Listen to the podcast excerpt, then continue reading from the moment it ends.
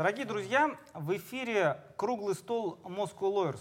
Выносим споры из социальных сетей, не выносим мозг нашим зрителям. И помните, что право может и должно быть интересным. Перед началом дискуссии напоминаем, что в соответствии со статьей 29 Конституции каждому гарантируется свобода мысли и слова. И хотелось бы представить участников э, нашей сегодняшней дискуссии. А, Андрей Зеленин, управляющий партнер юридической фирмы Leadings. А, Анна Костыра, управляющий партнер Legit. А, Шестаков Евгений, тоже управляющий партнер Интеллект.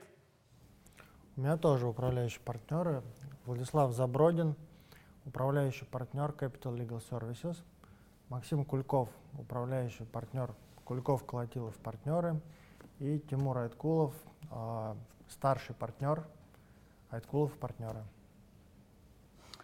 Коллеги, э, у меня будет первый вопрос, ну, такой для разогрева, для начала нашей дискуссии. Э, не кажется ли вам, что тема проблемы роста юридической фирмы – она ну, такая надуманная, что сейчас э, нам, наверное, стоит обсуждать о том, где заработать денег, а не о том, правильно ли мы растем, туда ли мы движемся, какова наша цель, каковы стратегии. Либо же это действительно очень серьезный вопрос, который э, стоит того, чтобы его обсуждали такие уважаемые люди, которые находятся здесь. Давайте начнем э, с Владислава. Э, это как, самым, как, это, как одним из самых старых здесь присутствующих, да? Опытных. Да, на самом деле нам уже, получается, 22 года скоро будет. И с этой точки зрения, я думаю, что этот вопрос, который, ну, к нему можно относиться двояко. К нему можно относиться как к очень серьезному вопросу, а можно относиться как к очень такому, я бы сказал, проходному. Потому что, с одной стороны, вот по там, нашему опыту, а, мы каждый день, занимаясь бизнесом, каждый день решаем текущие вопросы. И с точки зрения этих текущих вопросов, да, наверное, вопросы того, куда ты двигаешься, как ты развиваешься, они встают вторично, потому что рынок меняется, жизнь меняется на постоянной основе, фирма меняется на постоянной основе.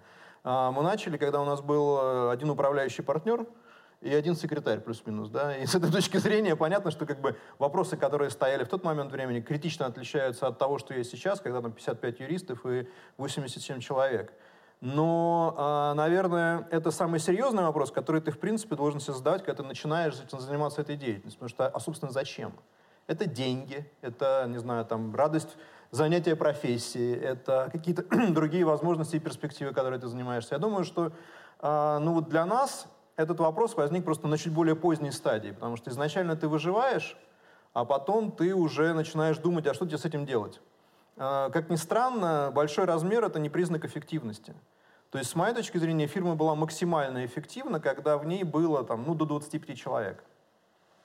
Рост после 25, он во многом получается а, насыщен вот этими самыми, я бы сказал, параллельными видами деятельности. HR, PR, а, весь административный персонал начинает резко увеличиваться — и там вот на сегодняшний день, наверное, там общий состав административного расхода, он, наверное, способен да, обеспечить не только там 50 юристов или 55, он может обеспечить способен и 100 юристов. Но глобально его уже нужно держать на этом уровне, потому что в противном случае развитие, ну, как бы не будет происходить. Хорошо, Владислав, мы еще об этом поговорим. А, у меня вопрос э, к Максиму Кулькову. Максим, э, вот данная проблематика, проблемы роста э, все-таки для твоей компании э, является актуальной проблемой?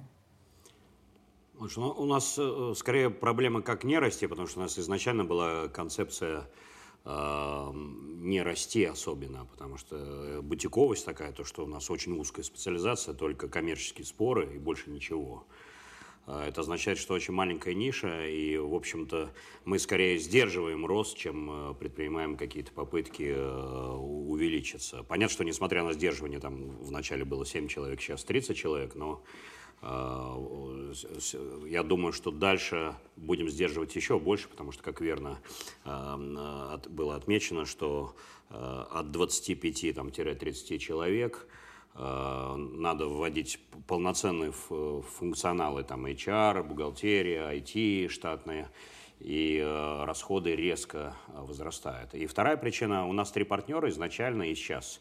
Дальше расти, это означает, надо брать новых партнеров, потому что иначе leverage будет слишком большим, да, там больше, чем 1 к 5, начинается резкое падение качества. А нового партнера брать всегда страшно э, и рискованно, да, потому что сейчас есть некий баланс, а разрушит или нет этот человек баланс, это всегда вопрос неизведанного.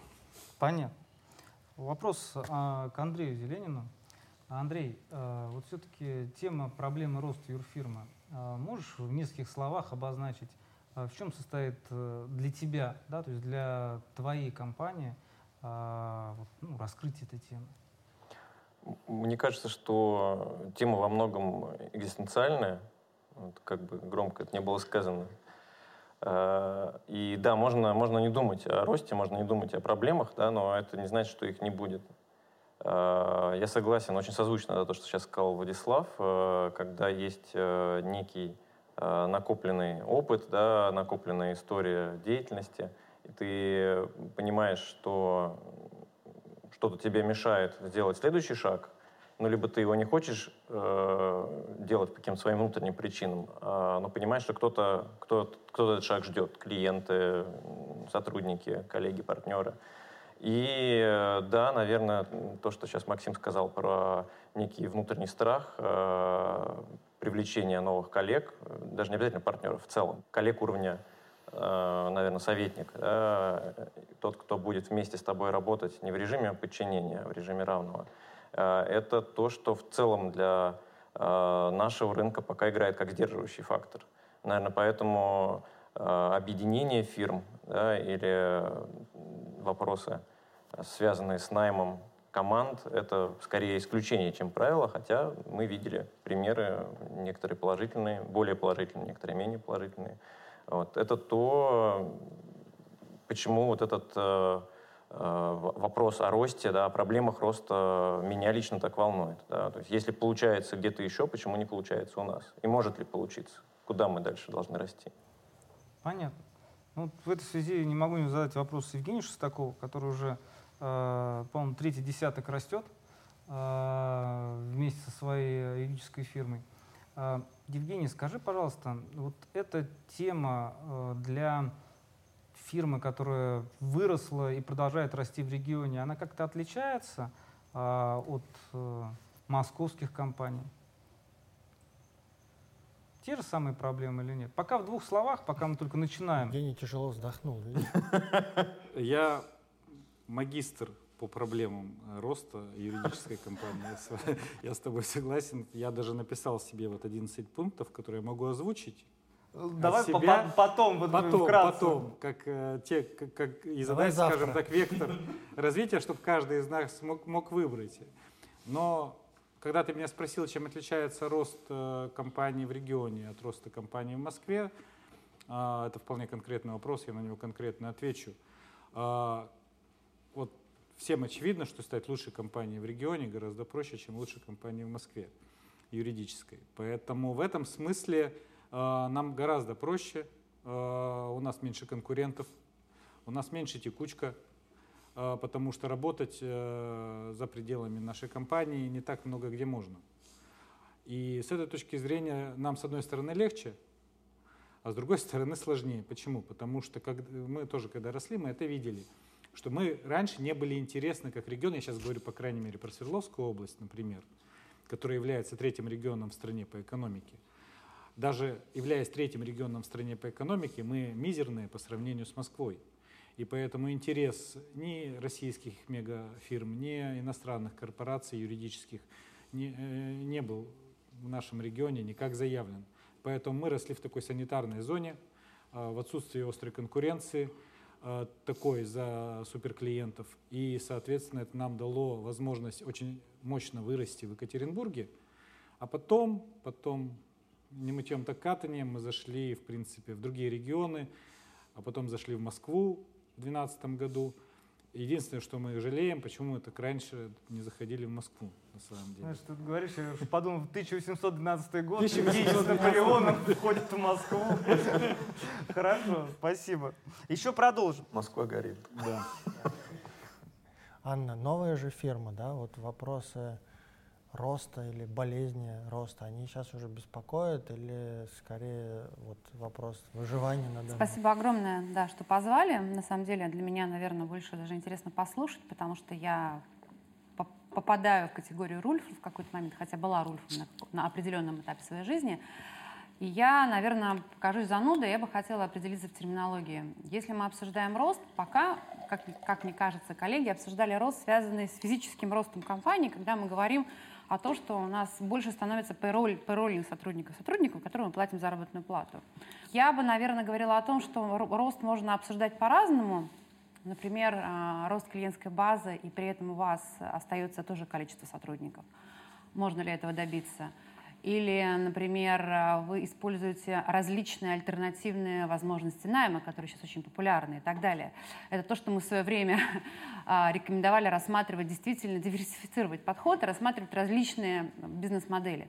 Если говорить о той бизнес-модели, к которой я стремлюсь, ну, было бы странно, если бы сказала, что я не хочу расти. Ну, зачем тогда вообще все это было делать и идти в новую компанию? Но я, честно говоря, делюсь своими стратегическими мыслями, а, хочу сделать такой некий marketplace для клиентов. То есть я однозначно хочу расти с точки зрения клиентов и проектов, но не факт, что за счет э, роста собственного. И я думаю, что было бы классно обсудить как раз повышение прозрачности юридического бизнеса, когда мы можем вступать в партнерство в ассоциации друг с другом, чтобы клиенту делать классные проекты, при этом мы не обязаны, как вы говорите, да, еще купить какую-то практику, чтобы сделать один большой проект, а потом думать о том, а как утилизировать людей. И мне кажется, что проблема российских компаний юридических, может меня поправить, я больше наблюдала со стороны, связана с тем, что мы хотим, не хотим раздавать проекты и клиенты и делать их самостоятельно, как можем, или не делать. И, и очень боимся делиться а, проектом, вступать в ассоциации, в партнерство. Я хочу рискнуть и все-таки хочу попробовать сделать модель маркетплейса очень открыто. И если я увижу, что у вас есть успешные практики, а, которые дают added value клиенту, я действительно открыта и готова коллаборироваться. И я думаю, это будет win-win ситуация. То есть я вот в этом контексте за рост. И, наверное, постараться буду делать именно так. Современно. Современно. Но сложно. Не еда, не просто. И не критику, просто. критику сейчас мы наведем. Да, да. А мы вот видели много примеров. Хочу Тимура спрошу. Тимур, у вас же фирма как будто бы новая, но на самом деле не новая. Вот у вас какой-то должен быть особый свой взгляд на эту ситуацию, потому что это же команда уже сыгранная, а, а фирма новая при этом. Да, совершенно верно, очень хороший вопрос. Э, спасибо большое. Э, действительно, у нас Э, как бы вся практика по разрешению споров Clifford Chance с 15 января работает как Айткулф и партнеры. Со многими э, мы работаем больше 10 лет уже. Вот, поэтому у нас э, первая задача, да, это, естественно, сохранить то качество, которое мы все это время выдавали, да, и которое, в принципе, на рынке хорошо известно. Вот, поэтому, с другой стороны, мы не можем Э, не брать э, новых людей, да, потому что с каждым годом э, люди растут, и необходимо, по крайней мере, на, на, на самом молодом уровне брать людей, просто чтобы давать возможность всем расти потихонечку. Да? Вот, поэтому сейчас мы, ну, слава богу, проекты у нас развиваются неплохо, и мы хотим аккуратненько вот именно на таком младшем уровне набирать людей, для того, чтобы их э, потихонечку воспитывать, э, образовывать и чтобы ну, вот передавать вот эти вот как бы стандарты качества, которые мы считаем у нас очень высокие, да, чтобы ну, обеспечивать вот такой вот полномерный качественный рост. Вот пока такие планы у нас.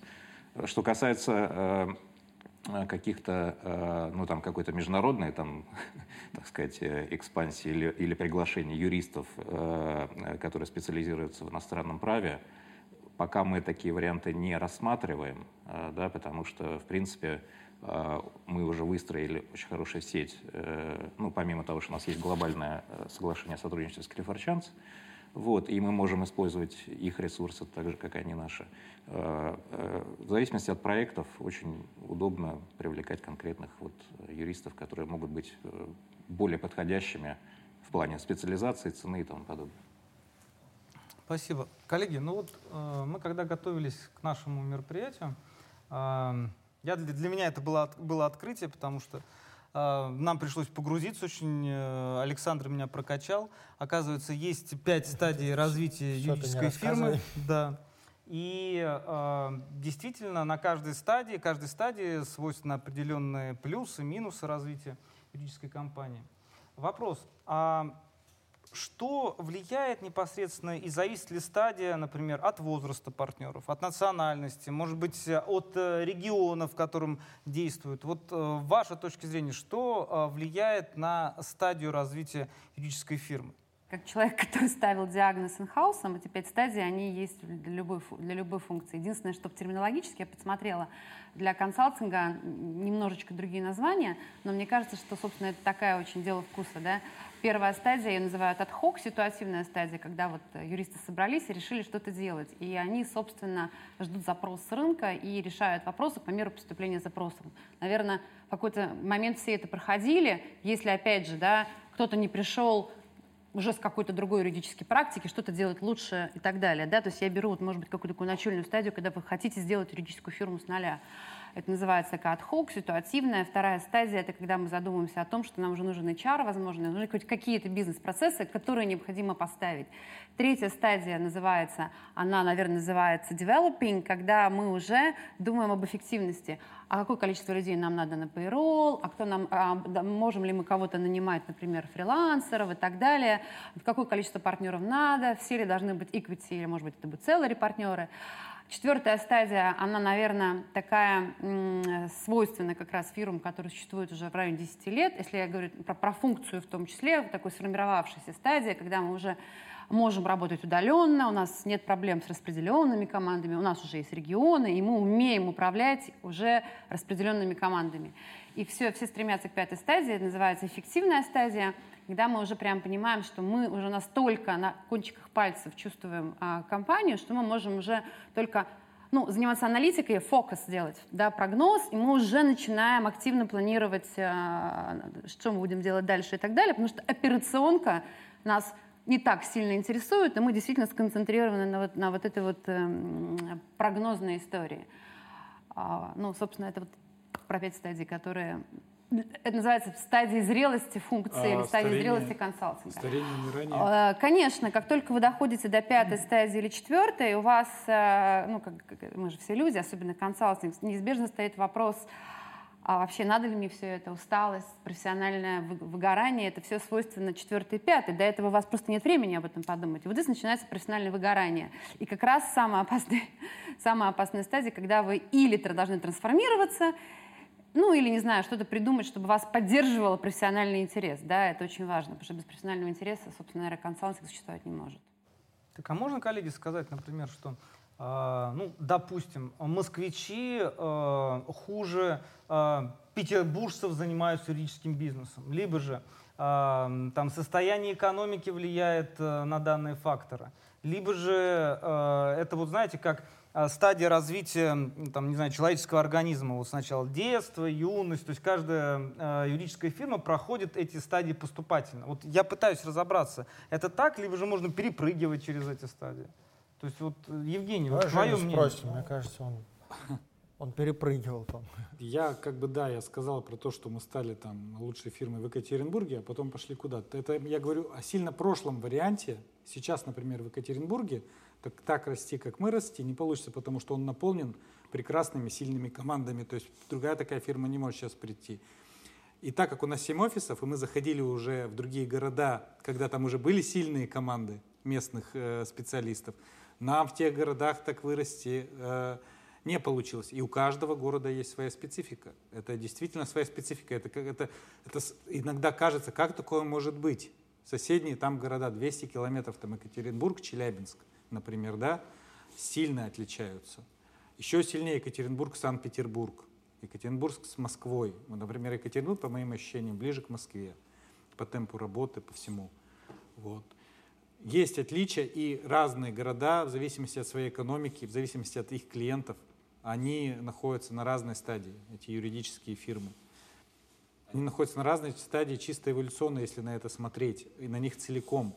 Каждый каждого региона. Понятно, что где-то есть старые юридические фирмы, понятно, что где-то есть молодые звезды, но если мы обобщаем, традиционно говорим, в каждом городе, каждый город сейчас находится на своем этапе э, развития. Вот как-то так. Но нельзя обобщить э, всех э, привязки к городу в отношении какого-то субъекта конкретного. На какой стадии там в основном компания находится. Мне кажется, как, как любая классификация, просто условность mm-hmm. есть. Это вопрос еще собственного восприятия. Вот, и бизнес-модели. Да, то, что Евгений сейчас сказал, а, что приходя с, со своей екатеринбургской моделью в другой город, да, ты не можешь ее стопроцентно реплицировать и сказать, что вот у меня там более развитые процедуры, да, и я вот сейчас с этой, с третьей позиции стартану сразу в Челябинске э, в топ. Андрей, совершенно верно. То есть яблочко. То есть мы в Екатеринбурге начали с интеллектуалки. Моя тема, я начал с интеллектуалки, интеллект-тест тогда назывался, интеллект. Как бы мы влетели просто в рынок, к нам стали обращаться клиенты, потом стало все другое нужно, и мы стали фирмой, специализирующейся во всем. С Москвой мы тоже, о, прикольная тема, это сработало. Как бы ко мне присоединяется старший партнер Максим Лабзин, как бы серьезный IP-юрист. Как бы, и мы думаем, сейчас мы IP, как бы практику здесь прокачаем, а потом все к ней э, прицепится. В Москве так не работает. В Москве, а как работает в Москве? В Москве не цепляется к IP-практике э, что-то другое. То есть там получил, лично у нас, мы федеральная компания, можно сказать, хоть у нас офис в Екатеринбурге, к нам падают федеральные клиенты в штаб-квартиру. Это может быть московская корпорация в Москве э, находящаяся, либо это может международная компания. Мы ее обрабатываем грубо в Екатеринбурге и уже делегируем Москву. И, и уже в зависимости там ситуативно мы э, развиваем как бы команду. Если мы не можем там развить команду, либо у нас нету там объема для этой команды, мы просто, у нас электричками люди ездят, летают на самолетах в Москву, как вы летаете в Москву, ой, в Екатеринбург, судиться из Москвы. А, Мы также летаем. У нас ситуация постоянно в корпоративном чате возникает такая. У нас все в судах в Москве, некому пойти в процесс. Кто самый ближний? Нижний Новгород. Нижний Новгород прыгает и едет в Москву в процесс. Вот как бы вот это, это вот так работает. Но я могу сказать, что действительно мы в Москве дальше, сильно дальше IP-практики уйти не можем. Она у нас там самая генерирующая, самая мощная. И, к сожалению, для нас это пока так, мы пока не знаем, как это... это... Я, я, я поспорил бы тут немножко, да, что это, наверное, вопрос бизнес-модели. Да? Вот для, на, для нас IP-практика — это вполне генерирующая практика для других для э, направлений деятельности. И, э, опять же, э, ну, для, для Евгения, как для региональной фирмы, пришедшей в Москву, да, наверное, это выглядит не, несколько по-другому. Э, мы в свое время, когда начинали, у нас возникла идея, что мы должны быть российской фирмой, консультирующей иностранный бизнес. И поэтому позиционирование изначально шло по тем, по тем направлениям, где было легче развиваться. Либо по тем индустриальным направлениям, где, которые не были перенасыщены консультантами, да, либо по тем областям права, которые не казались хлебными в э, начале 2000-х, как условный там, banking, M&A и так далее. И постепенно за счет э, прямых контактов с иностранным клиентом, за счет э, партнерской сети с иностранными юридическими фирмами мы, мы получается, э, достраивали там разные кубики. Да? Я помню свои первые судебные кейсы, они были из, из сферы IP. И постепенно из этого на, это, на этой платформе развивалась э, судебная Даже практика. Как у нас дальше, в Екатеринбурге. Дальше, дальше, ну вот видишь, получается, есть, есть э, действительно подобие так время некое, ушло. Да, Екатеринбурга и Москвы. Время прошло, это было в Какая у них стадия, скажите? Очень сложно сказать, потому что на самом деле действительно стадия в Екатеринбурге одна, может быть, в другом городе другая. А в Москве перенасыщенность есть э, и, не, и, с одной стороны, мало юридических фирм, мне кажется, но есть перенасыщенность с точки зрения визибилити. Это вот отдельный вопрос, который надо обсудить, потому что визибилити юристов низкий, мне кажется. А, мне кажется, что все зависит от бизнес-модели, действительно. Вот, например, я хочу какую бизнес-модель построить. У меня всегда был продуктовый подход. Поэтому, э, когда мы рассуждаем в Москве, это продается в Питере нет. Когда ты делаешь продукт, то есть ты больше делаешь, чем юридическую услугу, чем юридическую часть.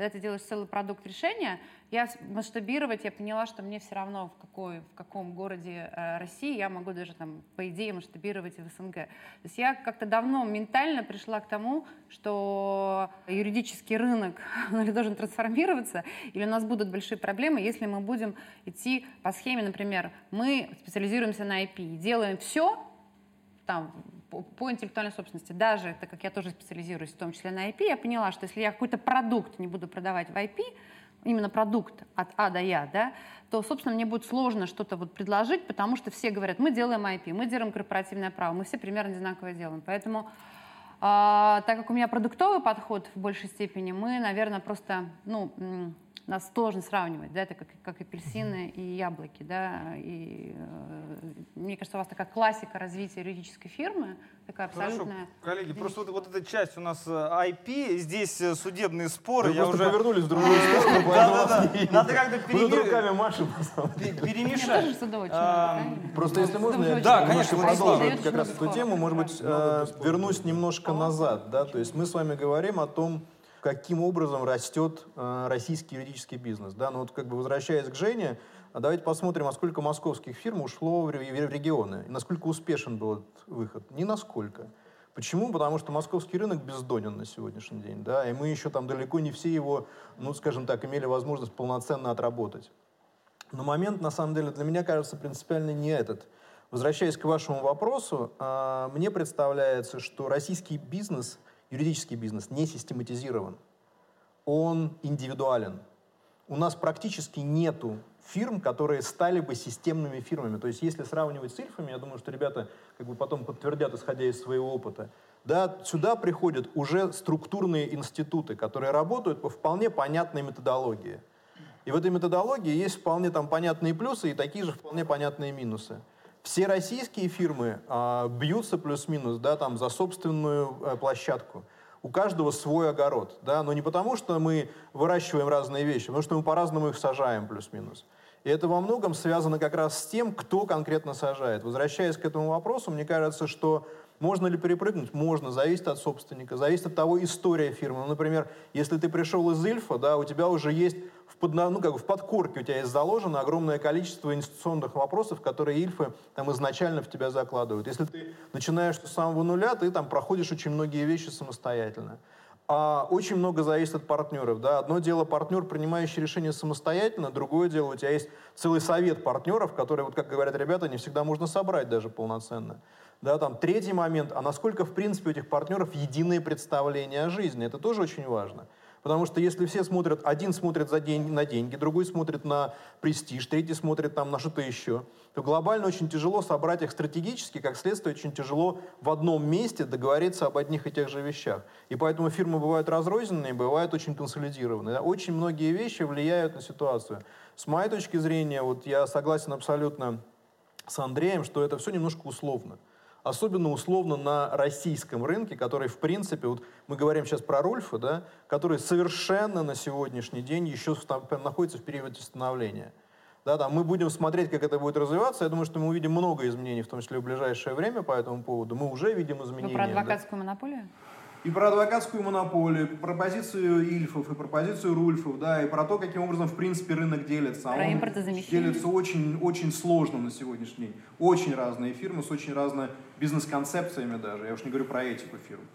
И с этой точки зрения, мне кажется, вот на сегодняшний день не то, что мы вырабатываем свои методологии, нет, методологии похожи, да, там и уровни жизни похожи, но просто кто-то оказался на пятом уровне плюс-минус с самого начала, а кто-то туда, в общем, не собирается даже идти. Поэтому мне кажется, что здесь настолько много индивидуальных вещей, настолько много, скажем, последствий собственников, принимающих решения, там, со-собственников, принимающих решения, что мы в этой ситуации навряд ли можем напрямую применить ну, вот, как бы, эту систему с точки зрения прогресса роста. Мы можем ее применить с точки зрения оценки текущего состояния. То есть все субъективно. Оценка зрелости. Да. Понятно. Вот я как раз хотел спросить Максима и Тимура к тому, что говорит Влад.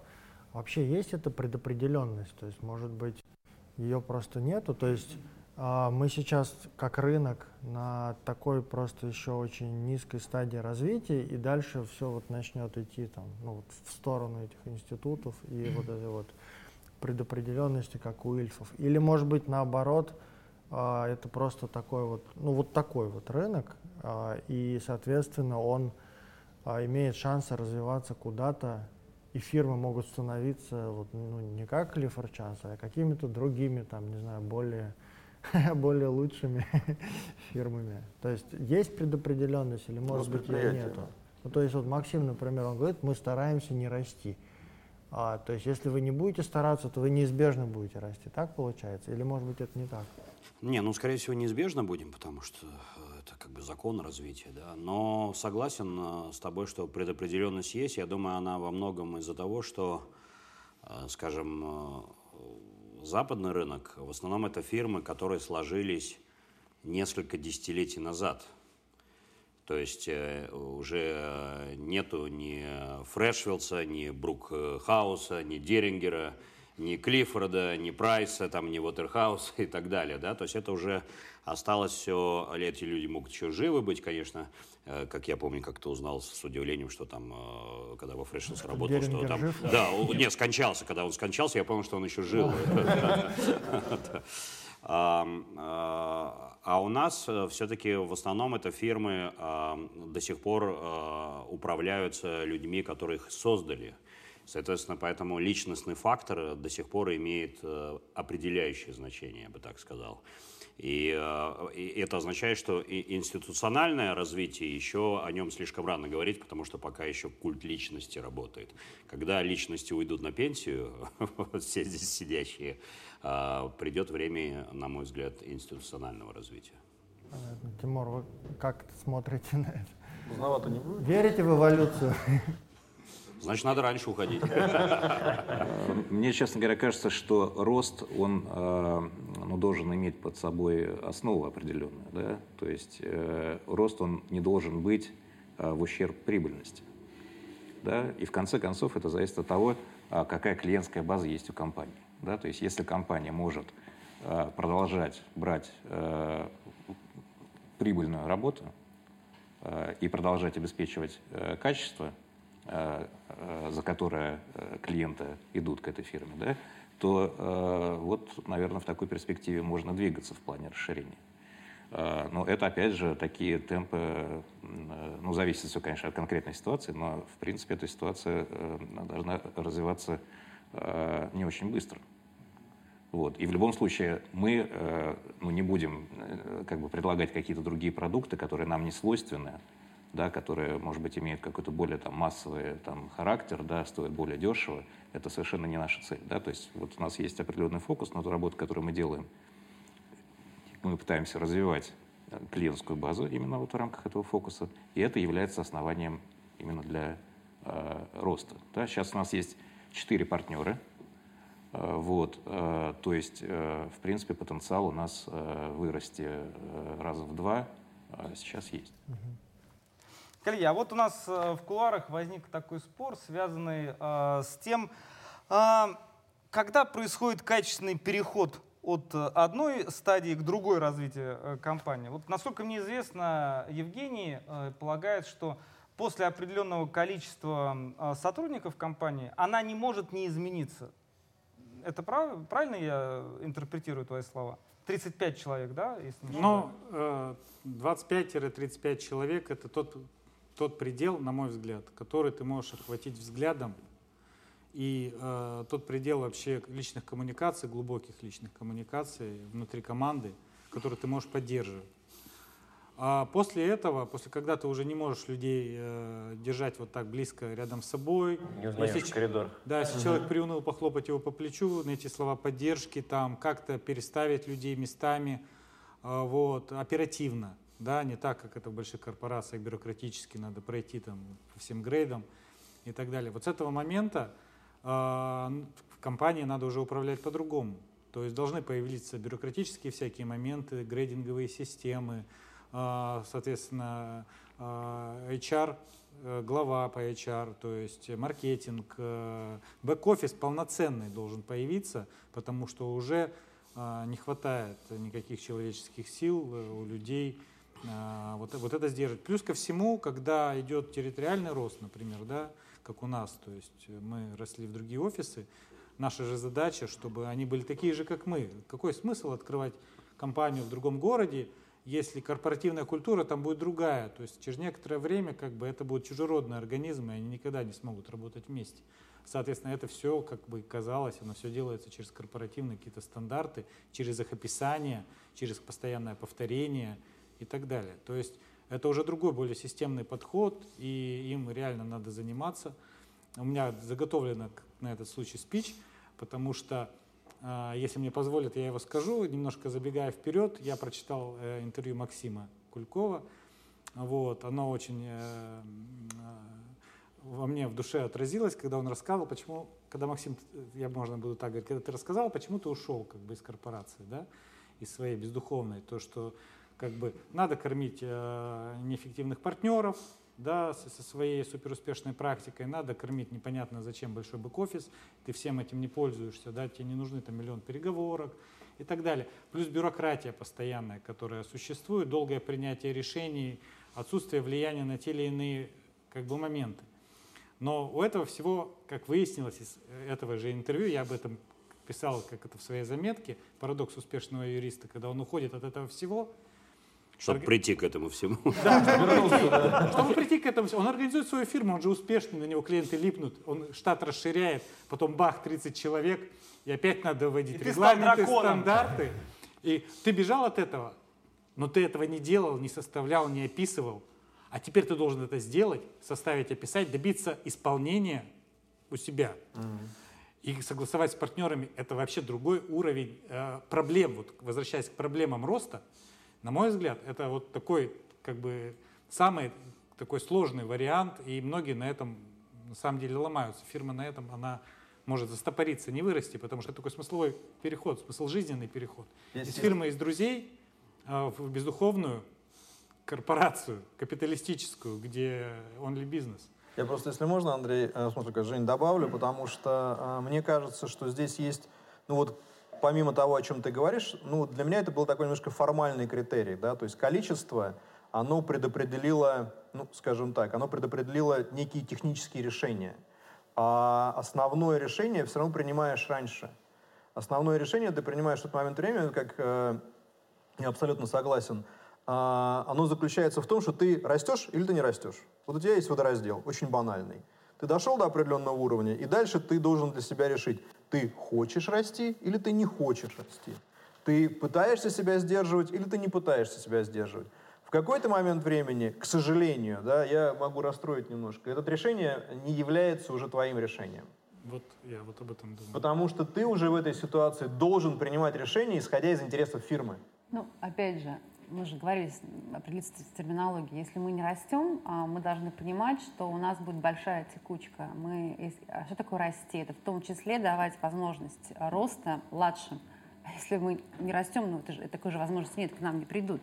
Э, это вопрос расширять штат интернов, абсолютно точно надо расширять. Пирамида должна быть такая. Любая такая пирамида, она неэффективна, это понятно, это мы такие азы. Экономически Друг, очень эффективно. С другой стороны, ты когда, ты, ты, когда приходишь, ты когда берешь интернов, они, ты им продаешь, помните, как в этом э, фильме, мультике, а, Рататуй, господи, мой любимый фран мультик французский э, про крысу, которая готовила, да, когда в конце э, он все пытался какое-то блюдо найти, что-то вот такое вкусное, и он говорит, мне нужна перспектива, да, вот эта перспектива, мы ее продаем, когда мы берем интернов, и я, например, за то, чтобы заинтересовать интерном возможностью роста, да, иначе качественный интерн к тебе не придет. Но если говорить, на какой стадии ты находишься, надо ли это проходить обязательно, мне кажется, что мы сейчас живем в такое время, когда мы можем впрыгивать в эффективный бизнес. У нас консалтинг, мы не про станки. Технологии это позволяют. Это действительно так. Сейчас, когда мы все, у меня, вот, мы начали наш бизнес три месяца назад, мы сразу себе настроили SharePoint так, как мы хотим. Я использую все возможности Microsoft, Teams и так далее. Я могу называть много программ, Jira и все остальное, которые настроены под работу юридической функции. И в принципе, я понимаю, для меня теперь 10, 15, 20, 30 с точки зрения настройки технологий не имеет никакого значения. Тут вопрос твоего личного влечения, мотивации. Ты можешь а, мотивировать, а, не доезжая до какого-то офиса и так далее. Сейчас очень сильно изменилось время, и мне кажется, что юристы абсолютно недооценивают вот эти возможности, которые, я, я про Legal Tech, да, которые сейчас нам, нам эти инструменты дает, э, собственно, вот это новое время. Да, вот эта трансформация произошла. Я совершенно точно, когда уходила, я понимала, как я настрою весь технологический процесс, и э, я нахожусь в таком в полном удовольствии от того, что я в любой момент захожу в SharePoint, вижу все, что делает моя команда по любому проекту в режиме live, мы работаем в единой цифровой среде. И я себе не представляю, как бы это делала три года назад, какая была бы нагрузка обмела мейлами, согласитесь, да? То есть вот сейчас действительно можно вот этот рост а, физически в количественном, ну, когда нас очень много, пережить намного проще, чем это было раньше, понимаю, потому что надо было действительно каждого мотивировать, каждому подойти и вот эту команду держать да, такой мотивированной, потому что ну, мы, мы, мы про команду. Теперь это проще. Поэтому я говорю, можно впрыгнуть в другую стадию, но для этого надо погрузиться э, в технологические стеки, которые дадут тебе возможность это сделать. Коллеги, а вот все-таки вопрос. А, если фирма отказывается от развития, от э, новых рынков, от количества сотрудников. Это говорит о том, что она останавливается на своем развитии и переходит в стадию старения и постепенно теряет рыночные позиции. Вот э, я бы хотел спросить э, непосредственно э, все-таки э, коллегу, кто, на мой взгляд, обладает большим опытом, я говорю про Тимура, э, с точки зрения сравнения с иностранными партнерами. Да, то есть э, можно провести какие-то аналогии. Вот на ваш взгляд, э, есть ли какие-то удачные примеры, когда на Западе какая-нибудь бутика, бутиковая фирма, несмотря на то, что она не расширяла свой штат, тем не менее э, продолжала развиваться? Не, ну здесь вопрос в том, а насколько да, расти. Да, потому что, в принципе, наверное, у нас есть очень много примеров, когда люди уходили из Chance, вот в США фирма сейчас есть очень известная, они уходили, 8 э, человек было. Да? Сейчас а они очень успешная фирма, но там, по-моему, 30-40 юристов. Вот. Э, то есть вопрос как бы в чем? Да? Становиться какой-то мультинациональной корпорацией, да? либо быть вполне успешной фирмой на своем рынке, прибыльной. Да? Вот.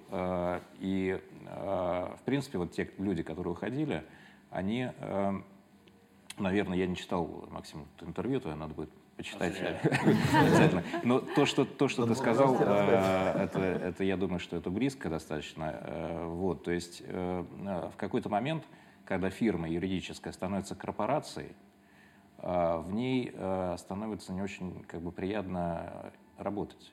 Вот. Это касается и э, младших тоже юристов, да, которые ну, приходят и видят вот эту всю бюрократию. Это касается и партнеров, это касается вообще всех, да, кто работает. Да, потому что, с моей точки зрения, э, юридическая профессия, она не может э, без эмпатии Она не может быть в рамках корпорации. Да? То есть корпорация — это производство какое-то. Да? Юрист — это свободная профессия, творческая. Да? И она просто как бы возникает диссонанс. Вот, поэтому... Э, Высокорисковая часто, кстати говоря, а этот высокий риск корпорация не хочет принимать. Да, абсолютно, угу. да, абсолютно. Но э, вот в рамках э, фирмы, э, как, как мне кажется, я, э, э, может быть, э, не обладаю опытом достаточно в, в этом плане, но когда 50-60 человек, мне кажется, еще возможно э, обеспечить э, вот именно такую свободную атмосферу, да, ну, в то же время там, mm-hmm. проводя какой-то определенный риск-менеджмент. Да? Mm-hmm. Вот. Но опять же, если это больше людей, да, это э, вот эти сложные все процедуры, потом это больше конфликт интересов. Mm-hmm. Э, вот. То есть это все то, что, по крайней мере, в рамках судебной э, работы э, люди стараются избегать. Mm-hmm. Вот. То есть по мне как бы вопрос э, расти, конечно, каким-то образом нужно, да, вот, э, Анна, да, вы правильный вопрос совершенно задали, да, потому что люди приходят, молодежь, да, у них должна быть какая-то перспектива, да, то есть они должны видеть себя где-то там через 5, там, 5 6, 7 лет, да.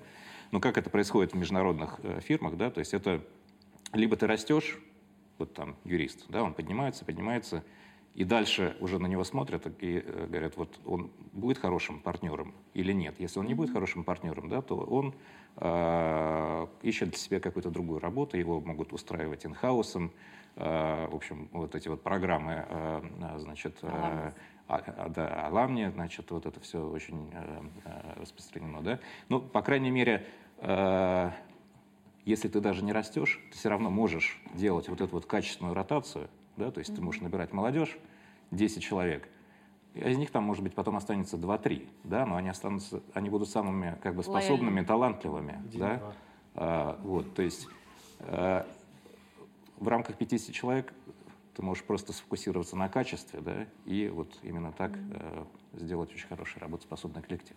Ну да, я, может быть, добавил, что на самом деле рост это же не обязательно а, экстенсивный рост. Mm-hmm. А, то есть э, всегда можно есть э, э, потенциал для а, интенсивного роста. То есть это не обязательно расти количественно, но я однозначно вижу потенциал это повышение КПД, Потому что я, это за, за то, за что я борюсь уже полжизни своей, а, пока не с очень большим успехом. С низким а, КПД пока. Ну да, потому что я вижу, да, то есть мне кажется, что... А, юрист может не есть, да? Юрист, нет, юрист может вырабатывать гораздо больше, просто очень чаще всего... Ну, здесь нужно найти правильную вот эту золотую середину между творчеством, да, абсолютным, и между правильным подходом к работе, потому что, например, там тот же knowledge management, да, то есть я вижу, что очень часто люди делают какие-то ресерчи, а по предыдущему проекту не дали как полгода назад, уже половина из этих ресерчей было сделано, а просто, ну, типа, а мы не знали, да, там. Это все потому, что информация хранится в каком-то файле у кого-то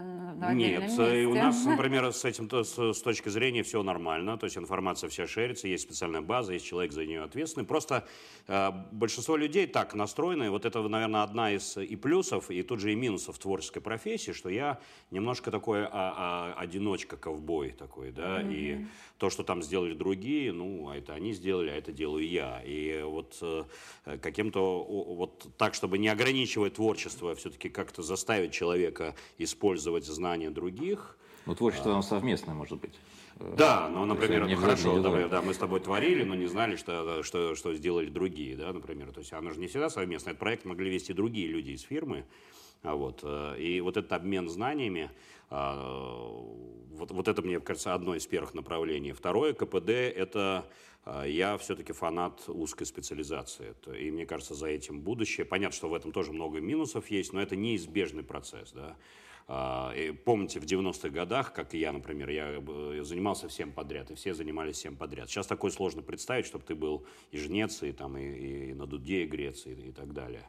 А вот, э, и, и, соответственно, чем уже специализация, тем больше КПД, да, потому что человек он вот эту свою узкую делянку а, обрабатывает и очень хорошо знает, э, ему не надо там заново садиться учебники читать или еще что-то.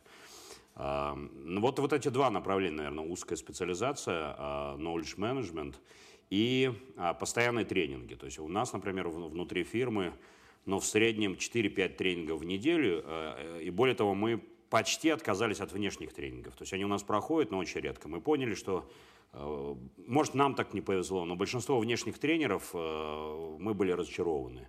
И у нас тренинги читают в зависимости от темы, от меня, управляющего партнера, до э, юристов среднего уровня. А по каким темам вы читаете? От soft skills, там типа правила биллинга там, или пользование той же базой знаний, а, до там, навыки, как убеждать судью, как разговаривать с оппонентом, а, а, и плюс еще чисто правовые, да, например, там, там какие-то новости в законодательстве или какие-то узкоправовые вопросы. То есть это вот soft skills и право. Слушай, а вот вопрос управления мотивацией, то, о чем сказала Анна, как получается, приходит тебе там ассистент паралигал, и ты говоришь, ты молодец, ты талантливый, мы тебя выбрали из сотни, вот, но даже не но, а и у нас есть три партнера, и они всегда останутся три партнера, потому что мы опасаемся четвертого, поэтому ты ну, старайся, ходи на тренинги, расти. Вот, а мы найдем другую работу. Да, как через пять лет, видимо, ты пойдешь там, не знаю, не-не, совершенно, наверное, я был неправильно понят. А, я говорил, что мы очень опасаемся брать варягов то есть готовых сложившихся людей, которые уже на уровне советника, либо партнера в другой фирме. Вот здесь большая опасность. Но мы как раз всегда и хотели, приветствуем это выращивание собственных партнеров. Ну хорошо, но тогда получается как бы ну, в пределе это, что вот у вас 30 лет. человек, и скоро, ну не скоро, но через там, 15 лет у вас будет 30 партнеров. Так же тоже Нет, не дело в том, что все мы знаем, а, что потенциал вырасти партнером, даже у очень хороших юристов, в среднем это, наверное, один к пяти, а то и, и, и меньше пропорций. Потому что человек может быть прекраснейшим юристом, но у него может быть не, не быть задатков на, на партнера. И мы все знаем, да, как, и уже видно примерно э, со среднего возраста, получится что-то из человека или нет. Но есть еще тут, нельзя забывать, есть всегда еще боковые пути. То, что в разных фирмах называется там associate director, director, там salaried partner – То есть это э, как бы человек такой квази-партнер. То есть он, э, у него может быть на визитке написано партнер, но он из-за того, что он не, не очень хорошо, скажем так, привлекает и держит клиентов, то есть он просто такой сверхспециалист, но сидит на зарплате, но при этом... визибилити на рынке, да? Да, да, но какой-то у него все-таки там есть часть переменная зарплата, которая... Понятно. Да. Коллеги, мы вот, вот смотрите, мы просто вот очень много вопросов, которые наметил Максим. Да, вот можно я все-таки задам такой вопрос? Он сказал про узкую специализацию. Да, то есть вот э, хотелось бы, чтобы не все высказались, но вот э, кому эта тема или близка, или вот прямо не нравится то, что сказал Максим. Э, за узкую специализацию или нет, Тимур? Э, то, что специализация должна быть какая-то определенная, да, я с этим согласен. То есть нельзя там заниматься M&A, да, нельзя заниматься одновременно э, судами и арбитражем. А с другой стороны, то, что мы часто видим, да, это необходимо, э, чтобы было какое-то комплексное решение проблемы. Да? То есть, э, если ты придешь с проблемой к человеку, который только свою делянку значит, обрабатывает, да, а, то либо надо собрать еще 10 человек э, и сидеть вместе, это все обсуждать, да, либо, что мне больше импонирует, это чтобы был более такой широкий взгляд как бы, да, у партнера, у юриста, да, там, чтобы были знания и в сфере там, гражданского права, и в сфере уголовного права, в сфере антимонопольного, чтобы человек сам в голове своей мог, мог сопоставить отдельные вещи. Вот, вот это, мне кажется, большой плюс. Я думаю, что очень многое будет зависеть от того, ну, во-первых, откуда ты стартуешь, да, потому что глобально, если ты стартуешь с литигейшена, то литигейшн там во многом комплексное решение для клиента. Есть конкретная задача, которую нужно решить. Если, например, там мы стартовали с корпоративки, то это невозможно. То есть, иными словами, у тебя огромный спектр вопросов, начиная там от IP, заканчивая налогами, которые тоже нужно решить в рамках своей же корпоративной вопросы, которые перед тобой стоит. Ну а второй момент, мне кажется, это все равно момент бизнес-модели. То есть, иными словами, расти, не расти, там, узкая специализация, широкая специализация. Та бизнес-модель, которая выбирается партнерами, в конце концов, с точки зрения того, вообще куда двигается фирма. И она во многих смыслах является, мне кажется, субъективным решением для каждой конкретной фирмы. То есть, иными словами, можно ли оставаться в узком ключе, специализируясь на определенных направлениях без перспектив роста? Да, можно. Я повторяю, экономически это может быть даже более эффективная модель. Но это имеет вполне конкретные ограничения, и для кого-то эти ограничения приемлемы, для кого-то они не являются приемлемыми. Э, есть, наоборот, модель, когда ты берешь просто все, да, там, закрывая глаза на то, насколько ты хорошо это знаешь там, в конкретный момент времени или нет, просто понимая, что у тебя есть, ну, скажем так, возможность оценить ситуацию и развиться в новом направлении, потому что новые направления получаются именно так. Финтех получается именно так, для нас ГЧП получилось именно так. Да, то есть, иными словами, как бы мы брали направление, которое мы, ну, примерно представляли, но как оно реально будет работать в России, не было. Но это был первый проект в России вообще. И мы тогда его брали, как бы исходя из того, что да, там было еще несколько консультантов, был еще там английский консультант, с которым мы работали, и в итоге, да, там как бы это направление стало там одной из основных с точки зрения даже там просто там 130 проектов за, там, за 10 лет. Э, это действительно очень много, потому что, ну, там, наверное, во всех направлениях. Но это модель, которую ты для себя берешь. Вот ты берешь для себя эту новую сферу или не берешь? Ты готов на нее, в нее инвестировать или не готов в нее инвестировать? Угу. Поэтому, как бы, мне кажется, для каждого очень свои решения, очень свои, в конце концов, выводы. Понятно. Мне кажется, мы, опять же, в понятиях сейчас путаемся, да, потому что широкая специализация — это тоже специализация. Ну, точнее, широкий фокус, да. В чем твоя специализация? Моя специализация в том, что я делаю все. Все. Да, то есть я к вам приду, да, для, понятно, не, для, не в большую корпорацию, да, я приду в небольшой бизнес, и я вам сделаю э, суды, я вам сделаю трудовые договоры, составлю типовые формы э, контрактов коммерческих и так далее. Это тоже специализация. Так же, как, так же, как есть правовая специализация, есть индустриальная, есть продуктовая, да, кажется, когда ты вообще собираешь да. некий, некий набор да, разных экспертиз, Именно для того, чтобы предложить клиенту. И э, ну, понятно, что мы в усложнении э, движемся. Да? Наверное, мы когда-то фирма Максима когда-то скажет, а мы теперь не просто ликвидационный бутик, а мы представляем только ответчиков да, в исках, которые рассматриваются да, в, в таких-то судах. Например. Двойных деривативных исках. Вот, да, и, и, и это тоже может быть. Кстати, это вот много да, уже циклов обсуждений прошли, да, много раз уже хотел не согласиться и согласиться со всеми. А, мне кажется, когда мы начинаем вот в, в глубину погружаться, да, с точки зрения перспектив роста и так далее, мы неизбежно начинаем на разных языках говорить из того, что есть разность ну, модели, да, уже это обсудили, даже разные точки зрения на процессы, да, разные стартовые условия и так далее. Даже вот по э, противопоставлению, да, ты, ты по-моему, э, Александр сказал про, про Запад, да, вот коллективный Запад противопоставляется коллективным Рульфам.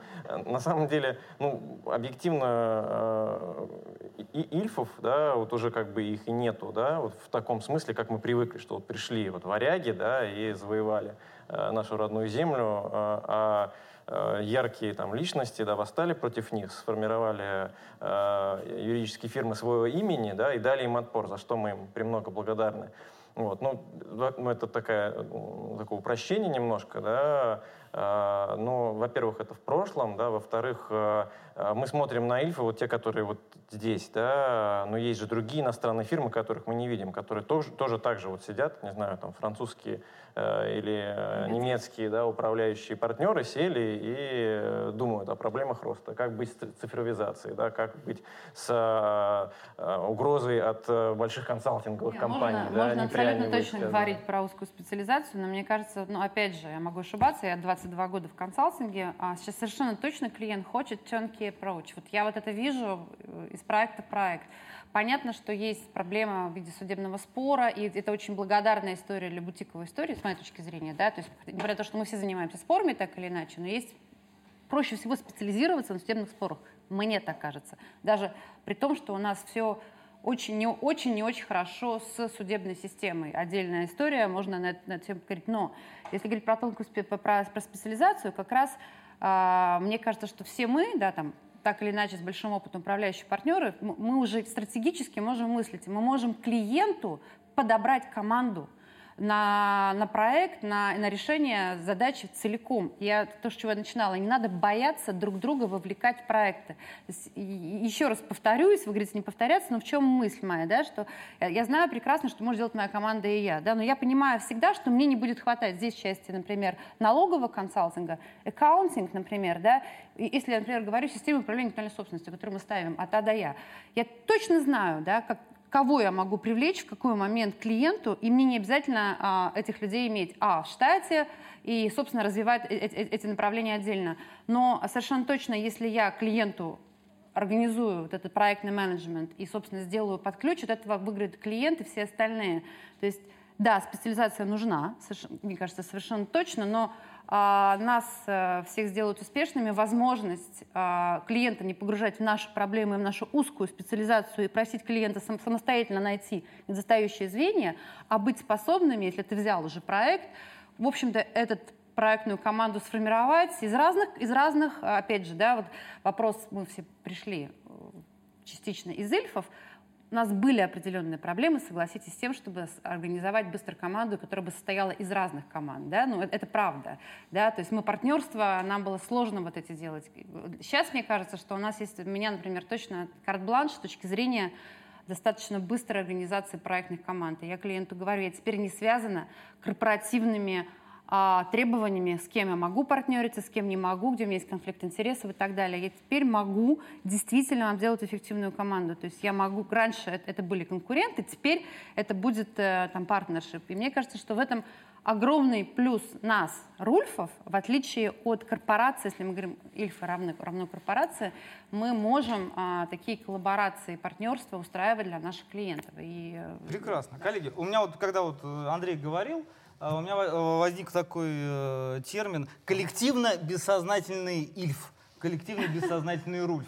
А у нас сейчас вопрос э, не от Рульфа, не от Ильфа, а от э, Ирины Никитиной. Она готова выйти сейчас в эфир и задать э, этот вопрос даже с видео. Правда, мы его сейчас с вами не увидим, а наши зрители это обязательно Обидно, э, будут смотреть. Да. Но мы, когда станем зрителями, тоже это понаблюдаем. Да. Ирина, мы вас слушаем. У меня вопрос вот какой, коллеги. Э, хомячка рвала на моменте, когда вы стартанули дискуссию про развитие в размер. Ну, я понимаю, семь мальчиков сидит, извините за этот э, гендерный шовинизм с моей Сексизм. стороны. Я воспряла, когда Анна прокомментировала это в другую сторону. А можно я попрошу вас с третьей стороны на это посмотреть? Мы говорим про развитие как про вот это классическое, красивое слово maturity английское. Это что у нас, взрослость или... Э, зрелость. Как его правильно? Зрелость. Maturity – зрелость. Зрелость. Вот давайте Давайте поговорим о зрелости юридической фирмы, когда она достигается, какими критериями вы ее меряете, и, ну, хотя бы о воспроизводимости результата давайте поговорим. Потому что второй мой посыл, да, мир делится на Ильфа и Рульфа. Да что-то у нас эта дискуссия последнее время почему-то повисла на рынке. Я не знаю, откуда, откуда она взялась, кто пушит ее. То ли прижимаемые к стене э, Ильфы, то ли хорошо рвущие вперед Рульфы. Но мы понимаем, что из там из системы людей вынимаешь, а результат продолжает быть. А у нас, мне кажется, мы не найдем ни одной национальной фирмы, где мы вымем людей из системы, а результат будет продолжать производиться. Он будет, но другой. Но мне кажется, что вот э, господин Забродин точно должен высказаться на эту тему. Он э, как бы убеленный сединами в этом вопросе. Но, дорогой мой, вот если вас сейчас убрать, как вы думаете, насколько фирма готова? Владислав, парируйте. А, на самом деле я этим вопросом задался примерно год назад, может быть, чуть больше, когда началась ситуация с пандемией, и я был с семьей в Лондоне, и, в общем, в этот момент времени особого смысла возвращаться, когда все началось, честно говоря, не было. Все ушли на удаленку, да, и для меня был тоже этот вопрос, а, собственно, как бы, что произойдет? Как это не парадоксально, а результаты стали лучше. Я не связываю это своим негативным влиянием, скажем так. Я скорее это связываю с сильно стимулирующим фактором пандемии и удаленного доступа и вообще, в принципе, другой системы. Но глобально, а, наверное, вот этим вопросом я стал заморачиваться, наверное, лет пять назад уже. То есть, иными словами, не вопросом выхода. Знаете, когда вам, ну, не знаю, 30, да, и вы работаете примерно 24 часа в сутки, и у вас нет ни малейшего желания вот эту всю свою оставшуюся жизнь посвящать именно этому, у вас возникает такая, такой образ пляж и белые штаны. Да, я надеюсь, что он у многих уже проскальзывал где-то там, наверное, в жизни. Но э, потом вы начинаете об этом задумываться, наверное, когда вам уже там 35-40, да, и вы понимаете, что ну хорошо, ну неделю, ну две недели, ну месяц, ну вы там умрете просто, потому что это не тип деятельности, не тип жизни, который вы в принципе для себя вообще видите. Ну вот, по крайней мере, я могу сказать это для себя. То есть я навряд ли смогу быть на пляже в белых штанах больше, чем две недели. Я пытался один раз, но не получилось. Ну, можно штаны менять. Штаны можно менять, можно даже шорты надевать. Да, и пляж, да и пляж можно поменять на самом деле.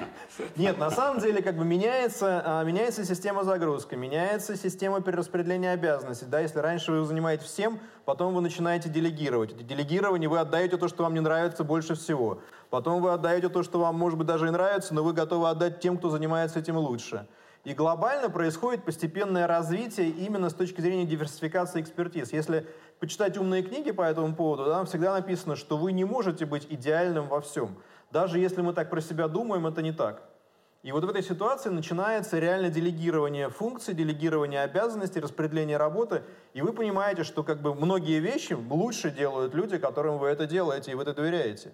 Поэтому я бы сказал, что вот, наверное, там, начиная примерно, там, задумываться стал, наверное, лет 10 назад, а реально реализовывать лет 5 назад. И глобально я могу сказать, что сейчас, э, ну, мне будет не хватать скорее больше фирмы, чем фирмы меня. Ну, может быть, я, конечно, немножко злоупотребляю ситуацией, но я прекрасно понимаю, какую роль я в ней играю. Но эта роль, она уже не связана там напрямую с генерацией, она уже не связана там напрямую с управлением проектами, она даже не связана напрямую с работой, она связана по большому счету с некой стратегической функцией, которой по большому счету многие из моих коллег просто не успевают иногда заниматься. Да, и я уже в том числе трансформировался в, в, в рамках этой фирмы. Я очень любил заниматься правом. Это там была действительно моя ну, там, жизнь во многих смыслах и осознанный выбор. Но я понимаю, что сейчас я правом занимаюсь меньше, просто потому что фирме нужно больше, чтобы я занимался другими вопросами. Поэтому, э, да, возвращаясь к вопросу, я думаю, что фирма-то выживет. А мне будет сложнее. Значит, у вас пятая стадия. А, я думаю, что четвертая. Ну, вот. как раз про институализацию, в общем-то. Вот ответ. Тут ты, ты больше сейчас про свою ответственность, ну, перед самим собой, да, и про свою ответственность перед фирмой, перед да, фирмой, да. с высоты своей четвертой, пятой стадии. Ты видишь ответственность перед рынком? Вот, э, что, что должны предпринимать, да, активно или наоборот пассивно Мы не предпринимать говорили, что... э, те, те, кто наверху, да, по отношению к тем, кто еще поднимается Слушай, в, чем, в чем особая Мы договорились да? политику сегодня не затрагивать, да, да я правильно понимаю? Да. На самом деле это парадокс, который, с которым я столкнулся тоже вот буквально там, наверное, 3-4 года назад. Потому что, знаете, я всегда относился, может быть, в силу американского образования, работы в американской юридической фирме, а потом в американской корпорации, всегда относился к праву как к бизнесу.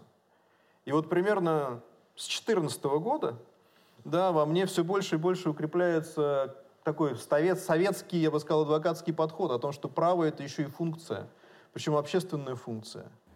И здесь возникает такое достаточно жесткое внутреннее, ну, скажем так, распределение, в том числе и ценности распределения, потому что прекрасно понимаем, что может случиться с нашей профессией за очень короткий промежуток времени. И у нас с вами есть просто прекрасные печальные примеры, да, там я уже не говорю про нашу страну, я, там, можно, можно говорить про Беларусь, где ситуация там меняется просто на глазах. И вот с моей точки зрения, возвращаясь к э, вопросу Андрея, да, там, с моей точки зрения, это свободная профессия, которая требует весьма-весьма высокой социальной ответственности, потому что мы официально выступаем против, ну, по сути, против э, интересов доминирующего государства как адвокаты. Ну, как, как минимум гарантами должны являться, да? Да, мы должны э, быть гарантами права э, и реальной справедливости во многих смыслах, да, потому что можно дискутировать по поводу права и справедливости долго, но глобально это, сам, с моей ну, точки зрения, связанные равно, вещи. Хорошо, коллеги, э, смотрите. Э, у нас есть очень много ключевых тем, которые были затронуты теми или иными э, участниками нашей дискуссии. Но время у нас ограничено. И поэтому мне бы хотелось вот еще несколько таких базовых вещей, про которые мы с коллегами говорили э, предварительно перед э, нашим мероприятием, э, все-таки затронуть. И одна из них как раз-таки заключается в том, что такое ручное управление юридической фирмы. Да, то есть, ну, наверное, у каждого были вот такие моменты, когда э, все вспоминают э, эту фразу о том, что э, хочешь сделать хорошо, делай это самостоятельно э, и так далее. Да? Вот э, как проблема ручного управления юридической фирмы влияет на рост? Вот, э, можете поделиться своим каким-то опытом, э, своим способом борьбы с этим, с унифи- э, борьбу за унификацию и так далее? Евгений Шестаков, наверное, вот э, у тебя много есть историй по этому вопросу. Ну, я, когда руковожу нашей компанией, я всегда руководствуюсь принципом, что невозможно э, придумать абсолютно идеальное правило, которое во всех 100% случаев э, подходит под все ситуации. Я исхожу всегда так, что если в 90% случаев э, оно работает, а в 10 нет – то это вполне себе как бы рабочая тема. Я очень легко, на мой взгляд, отпускаю э, какие-то рабочие моменты. Я очень сильно разделегирован, как и Влад. На самом деле у меня классные партнеры, которые помогают мне вести бизнес. И, э, как показывает практика, что если я немножко отключусь от работы, то ничего страшного не произойдет э, в компании – там все налажено, все работает. Я сейчас ставлю своей целью, и вот позавчера было партнерское совещание, еще больше эту тенденцию укрепить, обеспечить э, преемственность э, в компании с точки зрения того, чтобы ну, исключить как э, регулирующее и э, ну, как это сказать, я забыл как-то по-русски. Ну, вот абсолютное мое влияние, допустим, на любой процесс, и не только меня, а любого партнера – исключить возможность узурпации власти в будущем каким-то либо другим партнером для того, чтобы ну, закрыть партнерство, либо а, сделать что-то невозможное. Я, наоборот, иду сейчас в сторону того, чтобы э, компанию менять именно в эту сторону. И вот буквально э, позавчера мы эту концепцию утвердили, э, и моя роль в этой компании, как только я перестану приносить партнерам пользу, они меня легко переизберут, меня легко могут исключить из партнеров вот, э, компании. Э, мало ли, вдруг я, я говорю, я сойду с ума, да, начну действовать во вред как бы партнерству, во вред как бы компании, во вред клиентам, э, у компании, чтобы она жила дальше. У компании, которой мы посвятили такое количество лет, 21 год, 22 год идет, э, жалко будет, если она погибнет там, потому что ручное управление, вот, оно скажем так, победит эту ситуацию, победит разум. Мне кажется, ручное управление оно всегда актуально, особенно в агрессивной внешней среде. Вот, то есть даже если это не твое, Женя, ручное управление, все равно должен быть человек, да, который обладает э, компетенцией да, внутренней, полномочиями для того, чтобы там, нажать кнопку и сказать, да, теперь вот этот отлаженный процесс пойдет не направо, а налево, да, потому что что-то поменялось. Вот, и Тут, тут, с одной стороны, должна быть, вот по мере взросления, да, гибкость, она должна сохраняться, иначе мы в, превращаемся там, в зрелую бюрократию и постепенно умираем э, э, ну, не, не очень, не очень, не очень э, веселый финал. должны быть.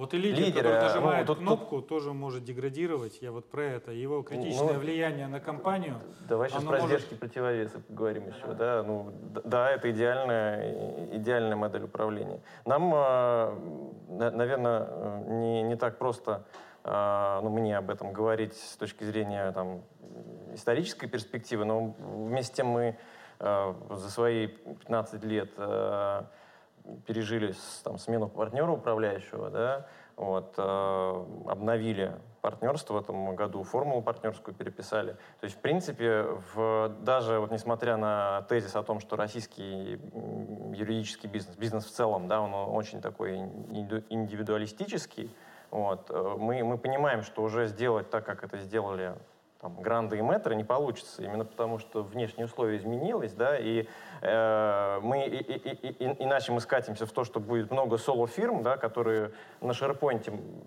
максимально все себя разгрузят, голосовой помощник будет э, встречать э, значит, людей, или голограмма будет встречать э, гостей на ресепшн, или вообще гости не будут приходить, потому что не будет ресепшена. И все, вот, э, опять же, путь в никуда.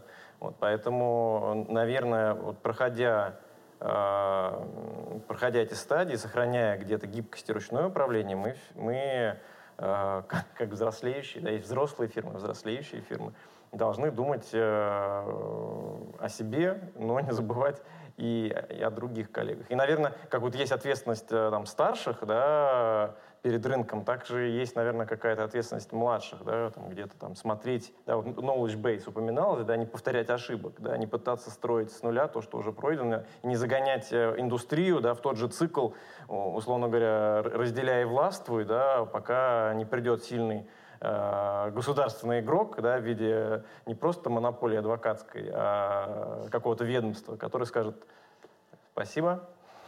Все свободны. Да, все свободны.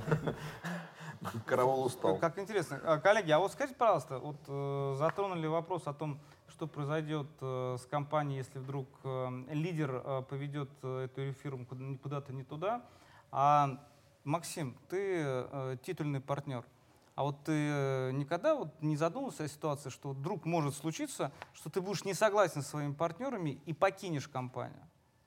Не, естественно, все может произойти. Но мы еще с самого начала, а, когда образовывали фирму, мы договорились, что по всем ключевым вопросам, а, а ключевые это почти все вопросы на самом деле, ну кроме совсем мелких каких-то, а, чтобы принять решение, у нас должен быть а, а, единогласное решение, то есть три партнера. Понятно, что когда три, это не так сложно. Может, это еще одна причина, почему мы не очень хотим расти, потому что мы можем довольно оперативно принимать решения, и вот хотите верьте, хотите нет, у нас э, каких-то серьезных разногласий за все время существования фирмы, э, но было одно, и то мы где-то четыре дня мы собирались, э, по три часа уже, когда вот, вот как сейчас уже, уже, уже устал, э, душно, э, но э, я не намекаю ни на что, да. Вот, э, э, и, но мы решили это. Это был только один раз, такое достаточно серьезное, а все остальное решалось довольно просто.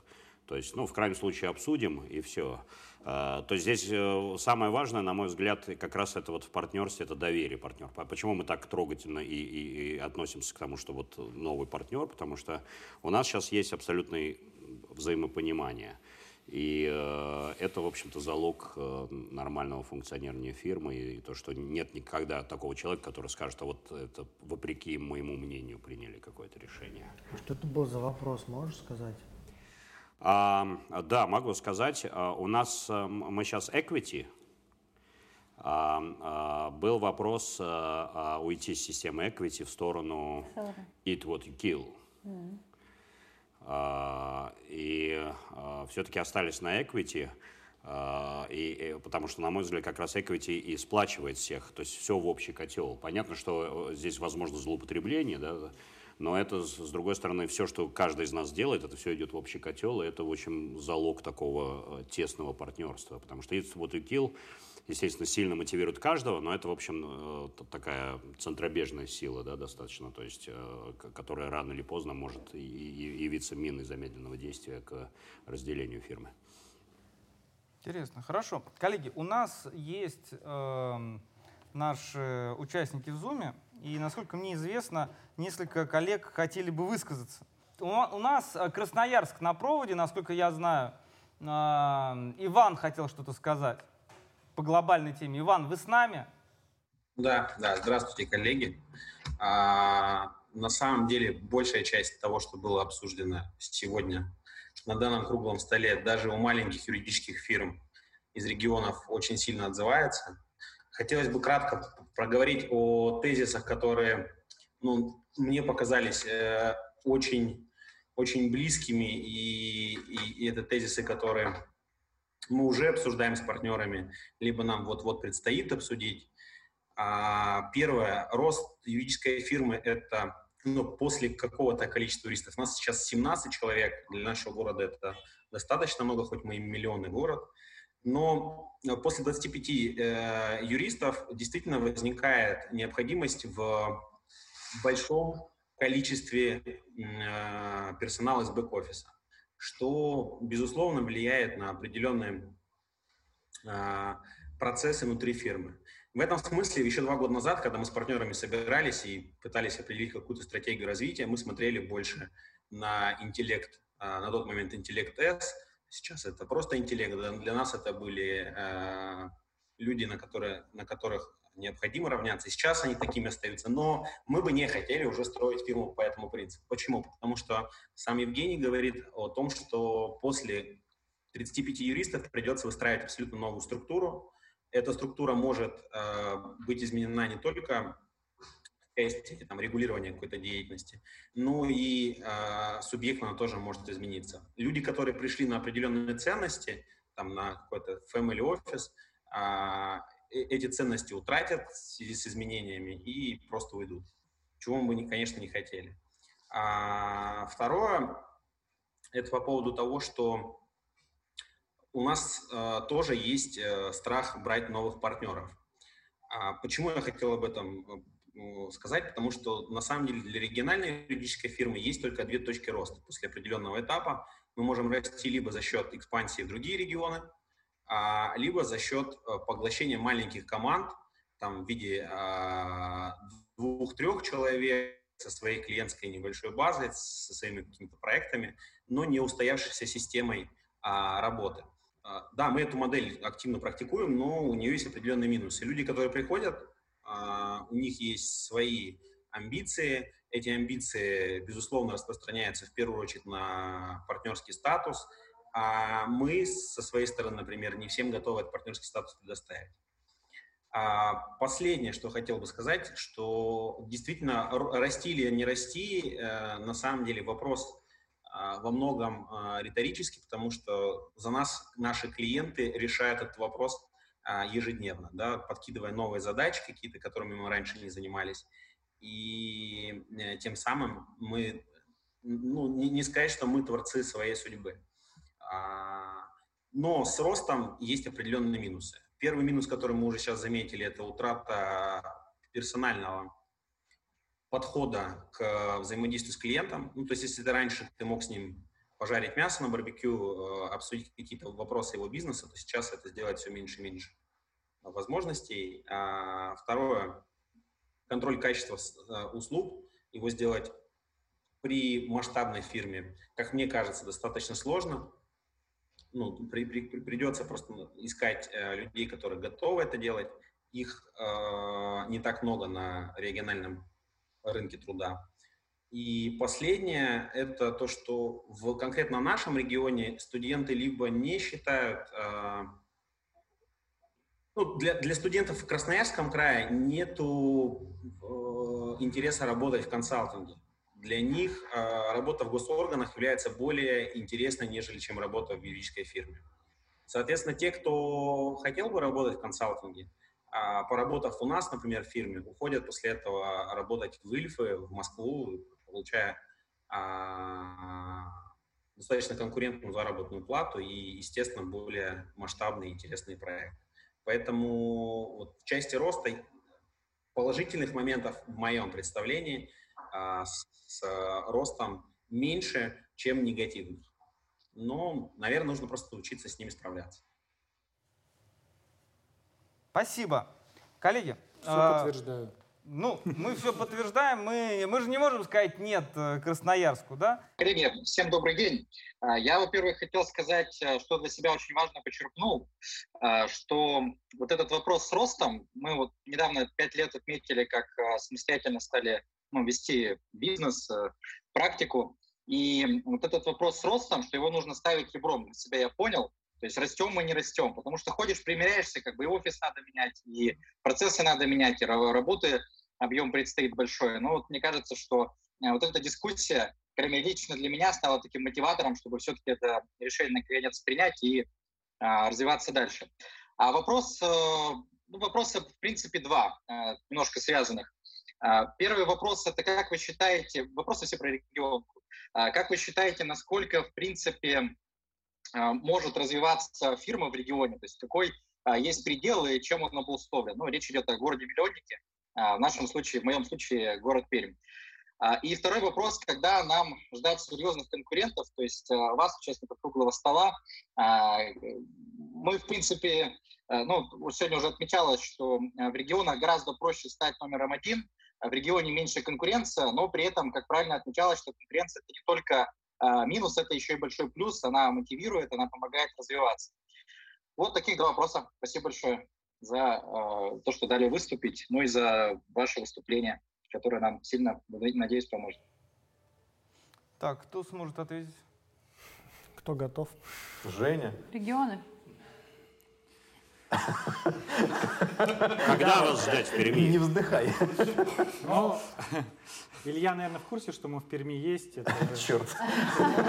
Так-то самый первый офис нашей компании открылся в Перми, потому что, ну и 17-й там арбитражный апелляционный суд возникал на горизонте. И к нам присоединился Аркадий Берещук, тогда основатель юрклуба э, в качестве партнера э, и руководителя офиса в Перми. Поэтому мы в Перми есть, мы в Перми есть давно. Команда у нас, кстати, такая же, которая была собрана в те времена – и до сих пор она у нас работает. И это показатель того, что у нас в Перми, э, у нас в Перми я говорю, потому что мы в Перми считаем родным нашим регионом. У нас в Перми экономика не очень хорошая, и выбирайте, где работать, не приходится. И вот то, что было сказано красноярскими товарищами Иваном, что а, никто не спешит из выдающихся юристов работать в консалтинге, потому что местный бизнес платит немного. Однако, говоря про Пермь, я хочу сказать, что я вот недавно был в январе в Перми, я был просто поражен, как Пермь стала расстраиваться, туда как будто пришли деньги, как будто московский вот этот э, имидж э, угасающего депрессивного города, он покидает Пермь, и я думаю, у Перми большое будущее. Приходит в Возможно, кто-нибудь еще придет из э, наших коллег в Пермь и, и поработать. Там же есть пермские моторы, там есть э, много компаний, Уралкали там, и так далее. То есть компании, которые, в принципе, интересны для... У них хед-офис в Москве. А проблемы у них, проблемы у них в Перми.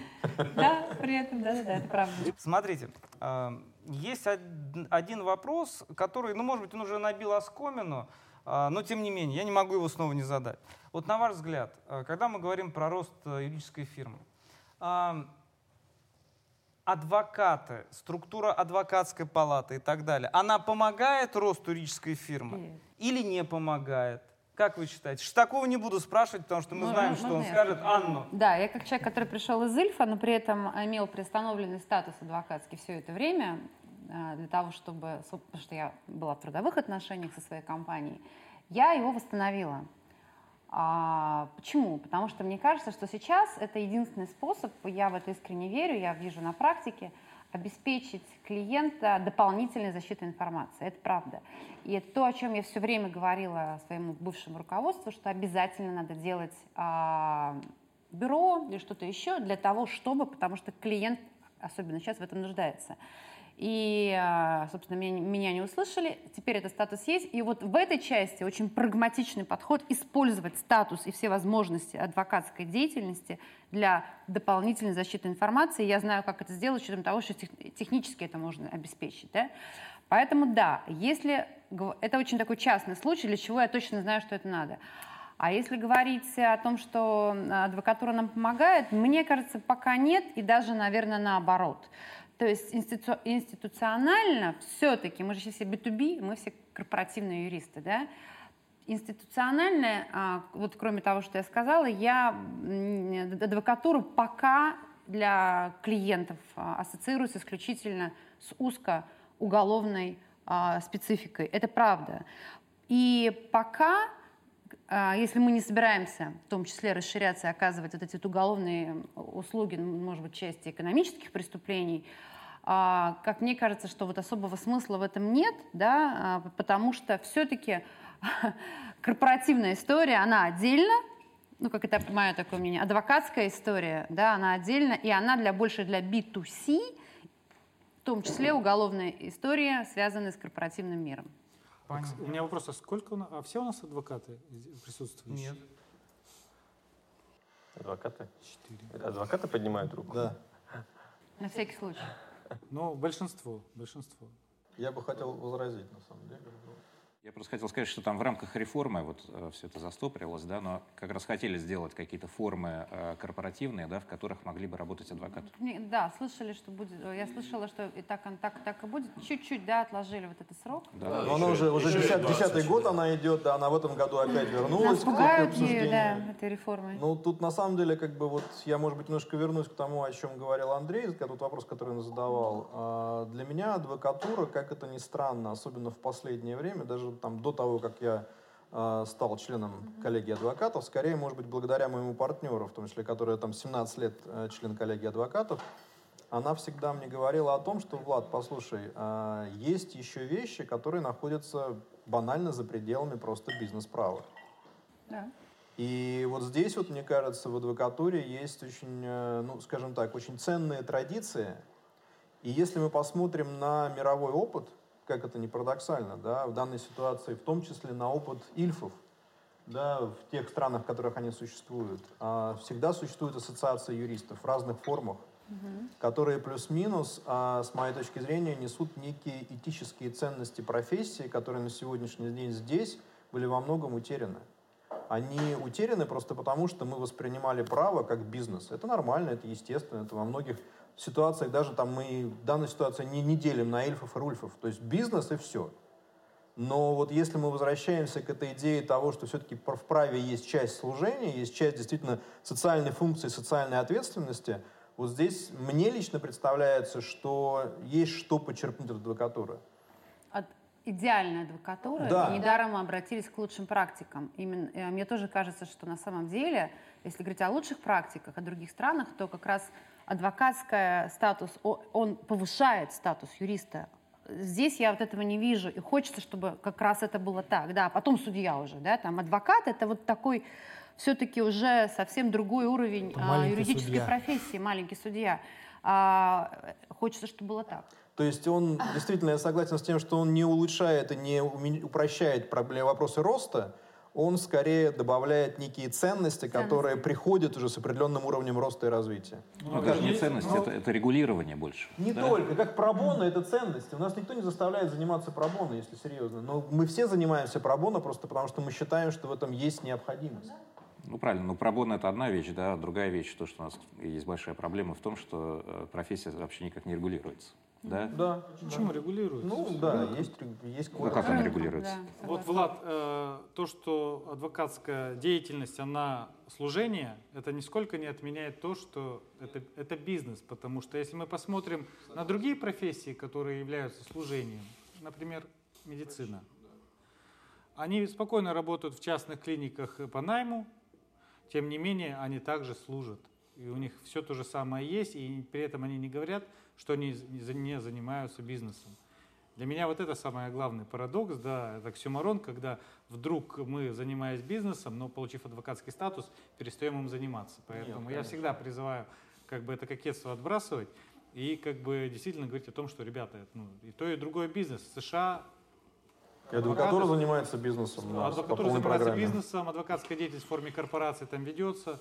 Я как принимал участие в разработке э, программы юстиции в части, в том числе создания концепции хозяйственных обществ, специализированных, которые могут заниматься только адвокатской деятельностью, участниками которых могут быть только адвокаты. Вот это была бы тема, как бы, которая э, нас бы объединила, юристов и адвокатов, в эту адвокатуру бы мы пришли.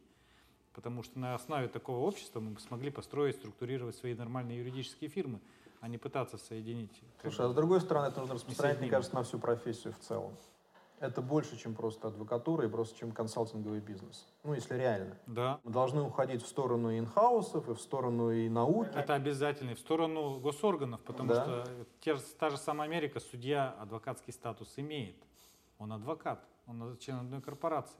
А у нас почему-то как бы э, они избегают контактов с адвокатами, с юристами. Кстати, врачебное сообщество здесь хороший э, такой контрпример, да, когда, в общем-то, в отсутствие каких-то специально созданных институтов, да, вот эта монолитность э, корпорации, она в том или ином виде сохранилась. Да, неважно, там, частная клиника, государственная, да, или вообще частно практикующий врач, каким-то образом вот э, этот, э, этот аспект там в Э, в большей степени представлен. Да, мы много с э, фармой и здравоохранением работаем, мы это видим. И э, та раздробленность, которая складывается на правовом поле, да, в, в широком смысле юридической профессии, это, это, конечно, то, с чем нужно бороться. И тут, наверное, все э, средства хороши, в том числе и адвокатура, какая бы она ни была. Вот. А так, да, я согласен, да, что в общем, текущее, текущее регулирование, оно не, не помогает росту, но оно и не мешает. Да. Можно, можно э, э, продолжать э, развиваться, да, выкручиваться, хорошее слово, вот, адаптироваться да, и с текущим э, регулированием. Я не думаю, что программа юстиции, даже если она появится, будет панацеей, да, но наверняка будет удобнее да, адаптировать стандартные бизнес-процессы к, к тому, что э, происходит, да, наоборот, перенести да, стандартные бизнес-процессы в адвокатскую сторону. Вот наоборот, а, да. Слушайте, я вот, знаете, вижу, что мы ушли от темы. Давайте я финальный вопрос тогда задам. А, полуфинальный. И, полуфинальный вопрос. Групповой этап прошли, да? Да, вот, а я Почему мы ушли, мне кажется? Потому что как раз вот возникла какая тема, которая для всех для нас важна, и мы как бы на нее легко переключаемся. То есть на самом деле есть, а, вот прямо сейчас видно, что есть общие темы, и много достаточно, которые нам надо а, решать сообща. Да? То есть есть нечто общее для нас, для всех. А, и тогда, возвращаясь к теме, вот рост юридических фирм, это можем мы сказать, что это какой-то наш общий интерес как рынка? А, или, может быть, нет, может быть, что-то другое, наш общий интерес как рынка, ну, вот применительно к росту, к развитию юрфирм. А, нужны ли большие фирмы? Там, не знаю, тысячи, тысячи юристов, можем мы себе представить такое? И вообще, надо ли нам это или нет? В любом порядке, не знаю, как ну, можно я начну? Ну, мне кажется, понятно, что сам по себе рост, э, ну, вряд ли кто-то скажет, а я мечтаю, чтобы все фирмы вокруг росли и развивались. Ну, потому что это как бы фактор имеет и плюсы, и минусы. Ну, минус, понятно, конкуренция, а плюс, э, собственно, конкуренция это в том числе и плюс, да, как известно, да. А, но вот э, что меня тревожит, и то, что вот в свете последних обсуждений в Фейсбуке и так далее, это как раз э, рост и укрепление этических стандартов, потому что задолбали коррупционеры, взяточники, и понимают, что существуешь на рынке абсолютно не конкурентом, где огромное количество юристов, юридических фирм – это просто почтальоны особенно в, суд, в судебной сфере. Ну, так проще. Вот, да, и почему эти почтальоны должны зарабатывать два-три раза больше, чем я? Ну, понятно, что они зарабатывают, потому что они существуют в, да, в антиконкурентной а, среде. Вот это вот меня это волнует, да, потому что я понимаю, что я теряю деньги за счет а, таких людей. А еще есть адвокаты-обнальщики. Да а, ты что? Скажи. Наверное, да. Альтернатива ИП, правильно? Вот. Вот. А, а все прочее меня не так уж сильно волнует. Мне кажется, важный аспект, да, потому что мы вот в концепции роста говорили про, про сообщество, да, про коллег, говорили про сотрудников внутри, да, а вот другой аспект роста — это клиентский аспект, да, в общем-то, для чего и для кого мы делаем это все. И понятно, в ситуации, когда мы такую красивую институциализированную фирму построили, вот, а при этом вдруг в суде возникает э, некая ситуация, которую э, клиенту никак не объяснить, вот, э, это, это то, действительно, что тревожит. Выплываем ли мы через, из этого там, через этические стандарты, через какое-то особое регулирование э, или через такой активную коммуникацию друг с другом, да, не знаю, да, мне кажется, все нужно пробовать. А, но в любом случае, клиентские, клиентское измерение роста это, это важно. Особенно с учетом того, что, а, опять же, вот, тысячные фирмы, а, мне кажется, что это вряд ли ближайшее будущее, поскольку это все-таки определяется состоянием экономики в том числе. И такая консолидация – ну, да, наверное, ну, в Москве будет там 3-4 юридические фирмы по тысяч человек. Просто больше не хватит на том рынке, на который, о котором мы сейчас рассказываем. Слишком разные интересы не будет. Вот. Общий интерес — это развитие скорее рынка, то есть развитие... Да, тут очень хорошая мысль, да, что мы не... права. Да. Спрос, да. спрос. Даже не право, мне кажется. Знаешь, потому что мне кажется, что вот там есть вещи, которые есть смысл там улучшать и урегулировать, а есть, которые нету. Да? Там будут фирмы с тысячу людьми или не будут, будет действительно зависеть от слишком большого количества факторов. Посмотри на историю рынка российского. Да? Там изначально вообще не было российских юристов. Да, приходили исключительно ильфы. Там за 20 лет стали постепенно появляться российские компании. Да, там в Ильфах полностью сменился состав, да, там с иностранцев на, по сути, на всех русских да, то есть ну, русскоязычных, скажем так, да, то есть много, много чего будет меняться, и это будет изменение, которое будет происходить естественным способом.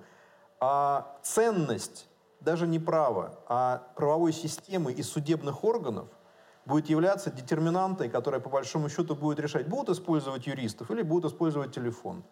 Будут использовать, там, не знаю, банки для того, чтобы заниматься неизвестно чем. Или будут использовать право для того, чтобы защищать там, надлежащим образом защищать свои интересы.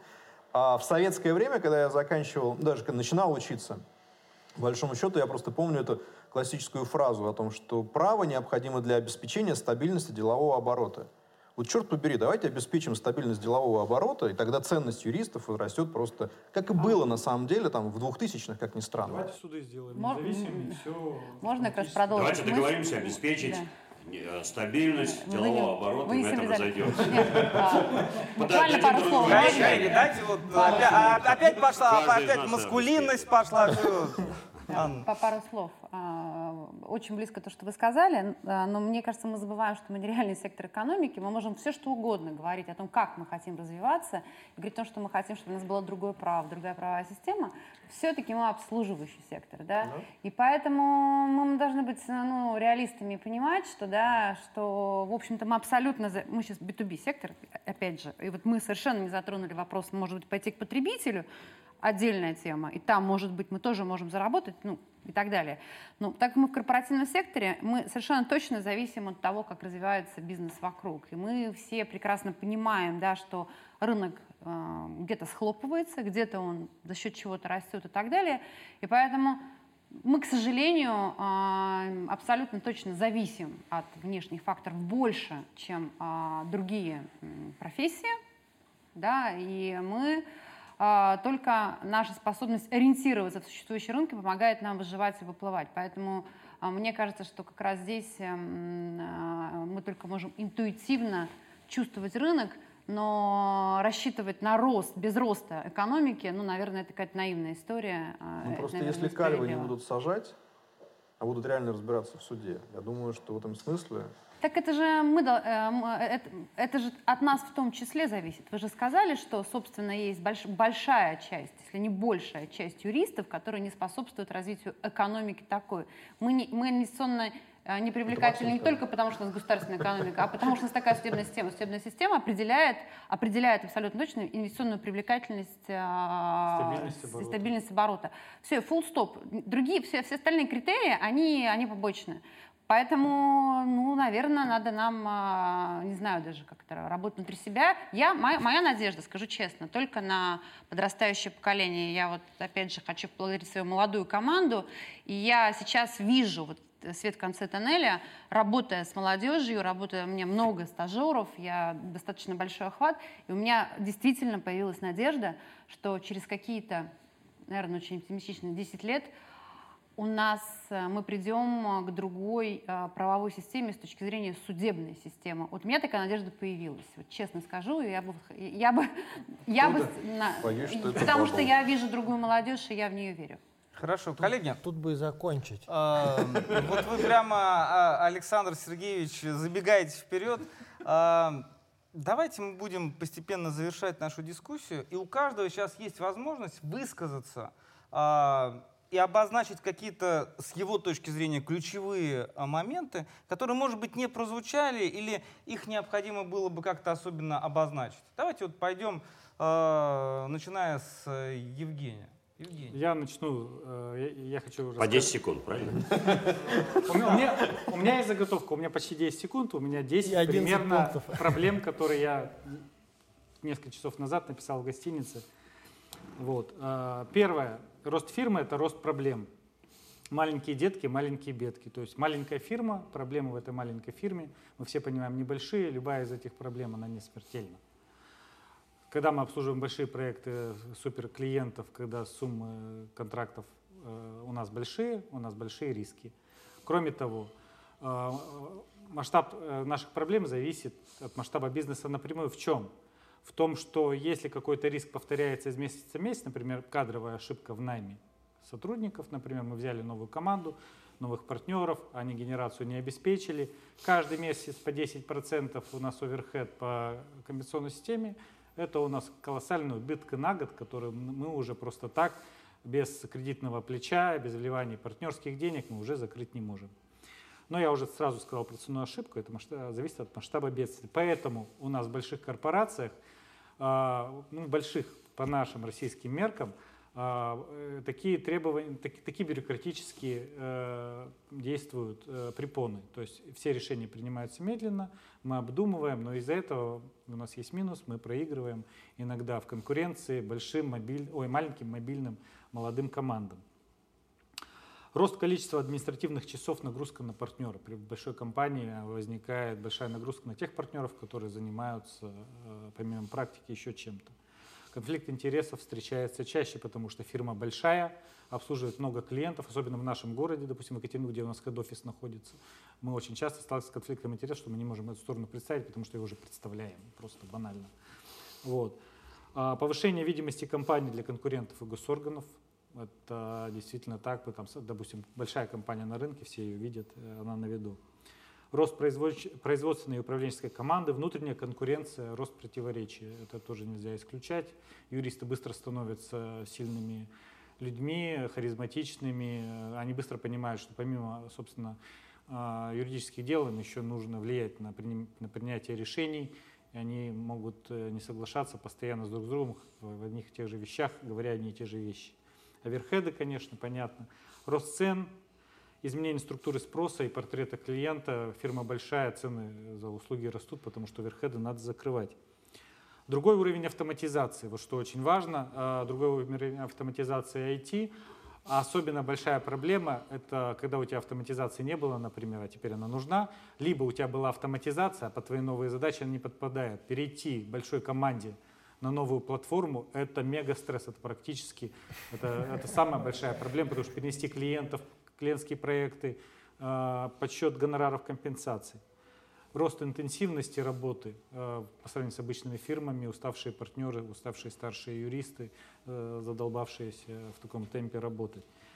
Ну и концептуальный смысл жизненной проблемы, последний как бы момент, кто мы, кто мы, семья, друзья, либо мы корпорация, вот это все, это надо будет уже определяться и решать, вводить какие-то правила, которых э, раньше не было, и пытаться их соблюдать. Вот. Это мой был списочек, я его быстро пробежал, надеюсь. Понятно, спасибо. Три минуты, 30 Хорошо. Хорошо.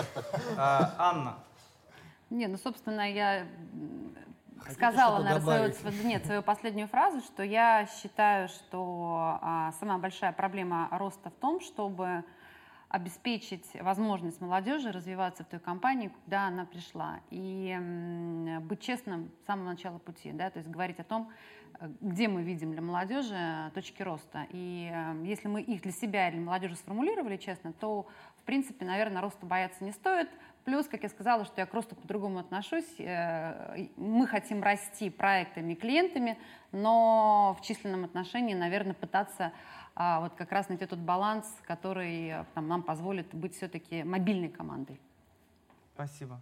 Ну, а точно не нужно бояться роста или развития, как, как бы мы его не интерпретировали.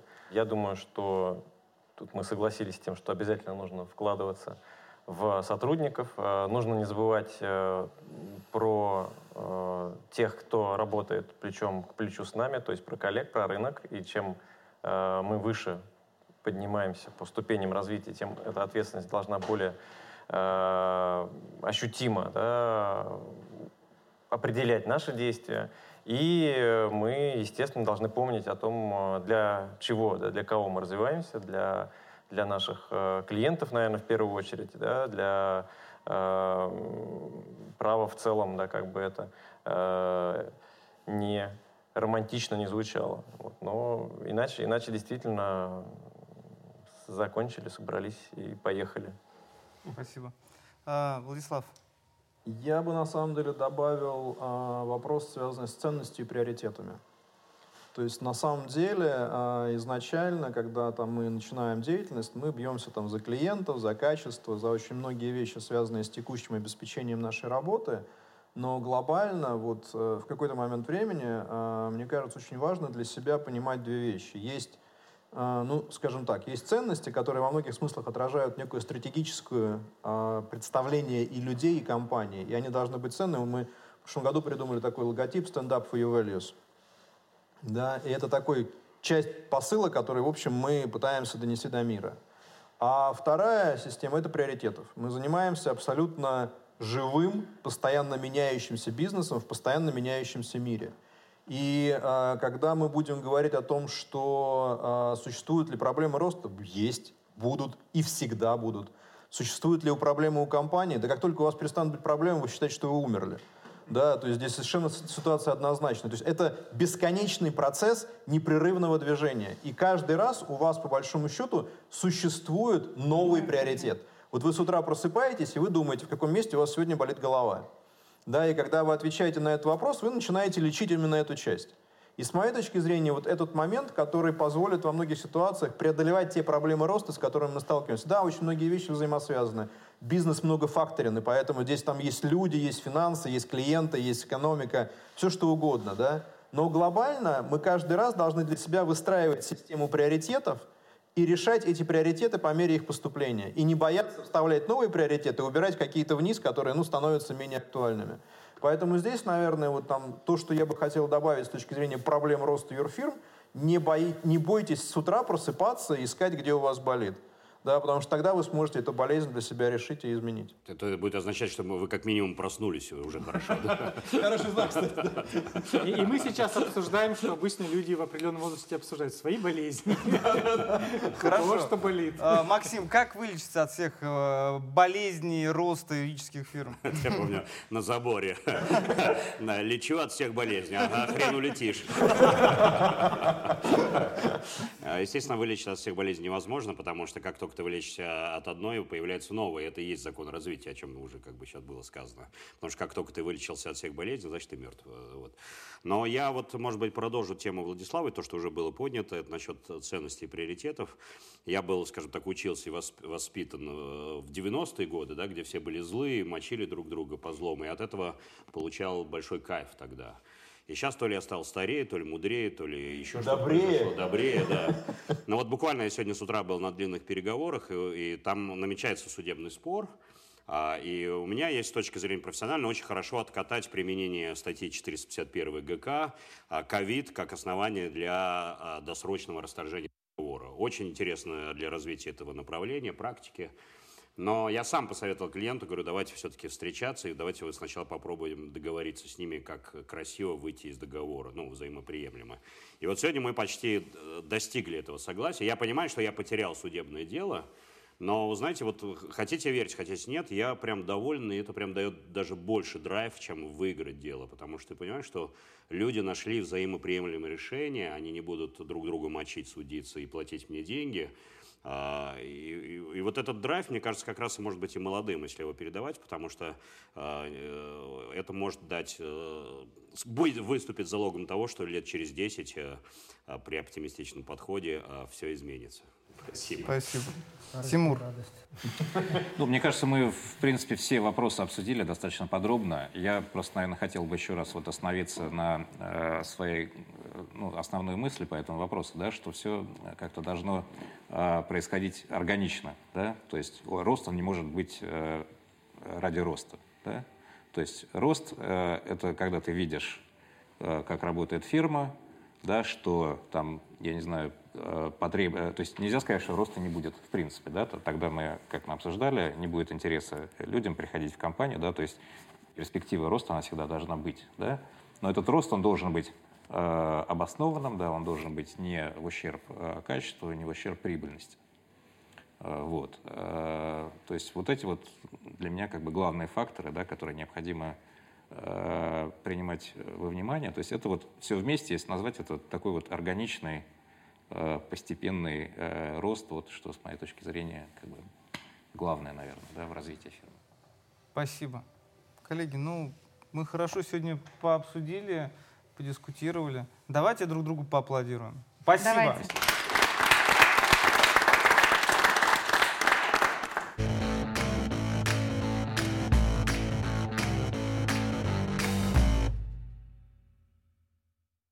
А, ну, Галстук ты снял уже, а, а я тогда не буду. Э, да, ты не снимай. У нас есть значки замечательные, которые нам подарил э, Евгений Шестаков. Женя, Женя, да. Вот здесь э, вот написано, что каждому гарантируется свобода мысли и слова из Конституции. Вот, кстати говоря. Из, неко, из некого документа. Да. Мы это как-то прикрепим, я даже не знаю как, но вот попробуем вот так вот сделать это, как напоминание того, что мы чтим О. Конституцию Российской Федерации. Да, да. Вот. Хочешь а, похудеть, спроси меня как. Да. И вот вопрос. Э, как ты думаешь, все-таки вот меня все время, пока мы говорили, э, вот этот первый вопрос, который я задал, а не с жиру ли бесятся наши уважаемые партнеры, обсуждая э, проблемы роста, когда рынок-то он сужается, денег-то становится меньше. Они говорят, мы растем или не растем, мы неправильно растем и так далее. Я думаю, что сегодня было много интересных наблюдений, то есть вот прям было много интересного сказано. То есть, может быть, вот оно как бы было не так системно, то вот как Влад сказал, да, что каждому свое. И каждый как бы свое и сказал, да, но при этом в целом много интересного. И я вот, если отвечать на этот первый твой вопрос, я бы по итогам ответил так, что а, рост, он, как бы сказать, это ну, природное явление, да, поэтому если ты его не осознаешь правильно и не направляешь, то он все равно так или иначе происходит. И он должен, ну, если ты хочешь, чтобы фирма и весь рынок двигался правильно, то ты должен вот какую-то экологичность, осознанность там, проявлять, независимо даже от того, что происходит с рынком, потому что а, ну, в конце концов, рынок сейчас такой, завтра другой, а фирма, то есть она не может перестраиваться так же быстро, да, то есть нам в целом всем, опять же, было заметно, да, что есть как бы общие проблемы, которые всех волнуют, как мы легко переключились на эту адвокатуру, угу. потому что это то, что всех касается, и у каждого есть мнение, и каждого волнует, да, и таких вопросов достаточное количество, и а, оно в общем интересе, чтобы оно шло ну, в правильную сторону. Другое дело, что какая правильная, мы не знаем, а, но вот разговаривать об этом, чем, вот, на мой взгляд, очень полезно сегодня было, да, и мы это все будем потом еще смотреть в YouTube, обсуждать, то есть это а, то, что мы как бы разговариваем о том, что же правильно, как правильно, ну, для всех, ну, оставляя каждому свободу, uh-huh. но как бы куда должен идти рынок, Потому что на самом деле, как опять же ребята говорили, есть ответственность там, лидеров мнений, лидеров рынка за то, что будет с рынком в целом. Да, ну, я надеюсь, что все будет хорошо. А, единственное, что а, вот то, что меня а, насторожило здесь, когда мы вели разговор, это все-таки не так четко нам рассказали, какие факторы тормозят взросление фирмы, и можно ли ускорить, например, э, вот это переход на новый уровень, да, то есть вот как это делается, как вот, вот ты все-таки, ты партнер юридической фирмы, ты играющий тренер, э, вот, может, да. ты скажешь несколько слов? Ну, я думаю, а почему не сказали, да, почему нет четкого ответа на этот вопрос, потому что в России почти нет все-таки больших фирм.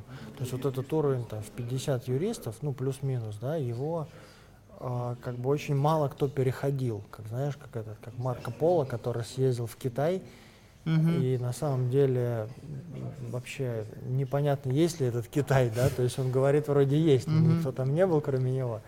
То есть на самом деле сложно отвечать на этот вопрос, потому что там, ну, рубеж 100 человек, эти фирмы, их можно посчитать по пальцам, наверное, одной даже руки. И поэтому получается, что это то, с чем еще пока не столкнулись, и сложно, сложно сказать. То есть, например, там, Андрей Зеленин, а вот но, то есть мы не можем сказать, Андрей, когда у тебя фирма перешла 100 человек, то какие у тебя были проблемы? Мы можем сказать, Андрей, и, и любой из присутствующих, не только Андрей, да, когда, как ты думаешь, когда ты перейдешь 100 человек, что будет? То есть можно на самом, то есть тут как бы есть э, чужой опыт, западный, есть книги, которые мы читаем, но нет пока собственного опыта, mm-hmm. поэтому сложно. Вот. И я думаю, что это как раз э, может быть и хорошо, что мы не отвечаем пока на эти вопросы. Ну, не знаем и не отвечаем. Да? Вопрос э, как бы, ну, он возникнет у каждого в свое время, да, и, возможно, мы будем решать как-то по-другому. То есть, возможно, мы будем какие-то новые подходы, вот то, что, например, а, Анна говорила, да, это же, то есть она как бы смешивает все карты, да, потому что вот полагается, вот ребята из Ильфов, да, полагается на эти вопросы отвечать определенным образом. Вот приходит новая технологическая реальность, приходят люди, юристы, которые улавливают это, и вдруг оказывается, что там вопрос, можно перескочить или нет. Она говорит, конечно, можно, да, можно и нужно. И ты понимаешь, что на самом деле вот этот порядок, там, как он там в Англии начался 500 лет назад, и мы вроде бы по этому пути едем, а на самом деле мы уже все по другому пути-то mm-hmm. едем. И поэтому, может быть, и не надо на эти вопросы сейчас отвечать там, как принято, а надо будет отвечать, когда вот столкнемся и будем решать и что-то новое придумаем. Ну, дай это Бог как говорится. Что, давай э, произносить наши давай, да, заклинания, мантру. Да. мантры. Ты тогда читай отсюда прямо, а, я сейчас говорю. Да, да? ты говоришь, да. а я потом читаю. А, это был круглый стол Moscow Lawyers. Выносим споры из социальных сетей и не выносим мозг нашим зрителям. И помните, право может и будет интересным. И не забывайте, пожалуйста, что согласно статье 29 Конституции Российской Федерации каждому гарантируется свобода мысли и слова. Мне кажется, это надуманная, надуманная история. А вот как раз и скажете ему, Давайте. что он э, ошибается, вообще шарлатан. И так позлее, позлее. Да-да-да. Можно ткнуть. Сейчас прилетают летучие мыши покусают. Там мы их съедим. Я судебный юрист, я захватываю микрофон, тут со мной ничего сделать Конечно. нельзя. Я это сказал не для того, чтобы... А можно за неуважение к суду удалить э, Шестакова? Вырезать. Можно просто вырезать. Я сказал это не для того, чтобы... А вот хороший скотч. Камеру попало. А можно скотчем, вот, пожалуйста. Вне судебные... И след, пишут, следующий кадр, короче, Там я такой связанный.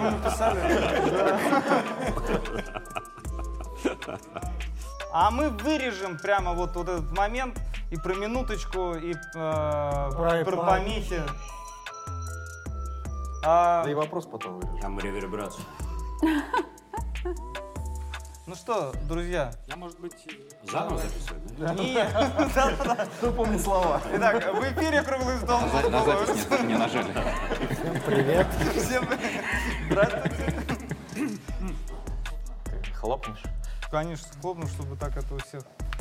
Э, я сейчас Итак, хлоп.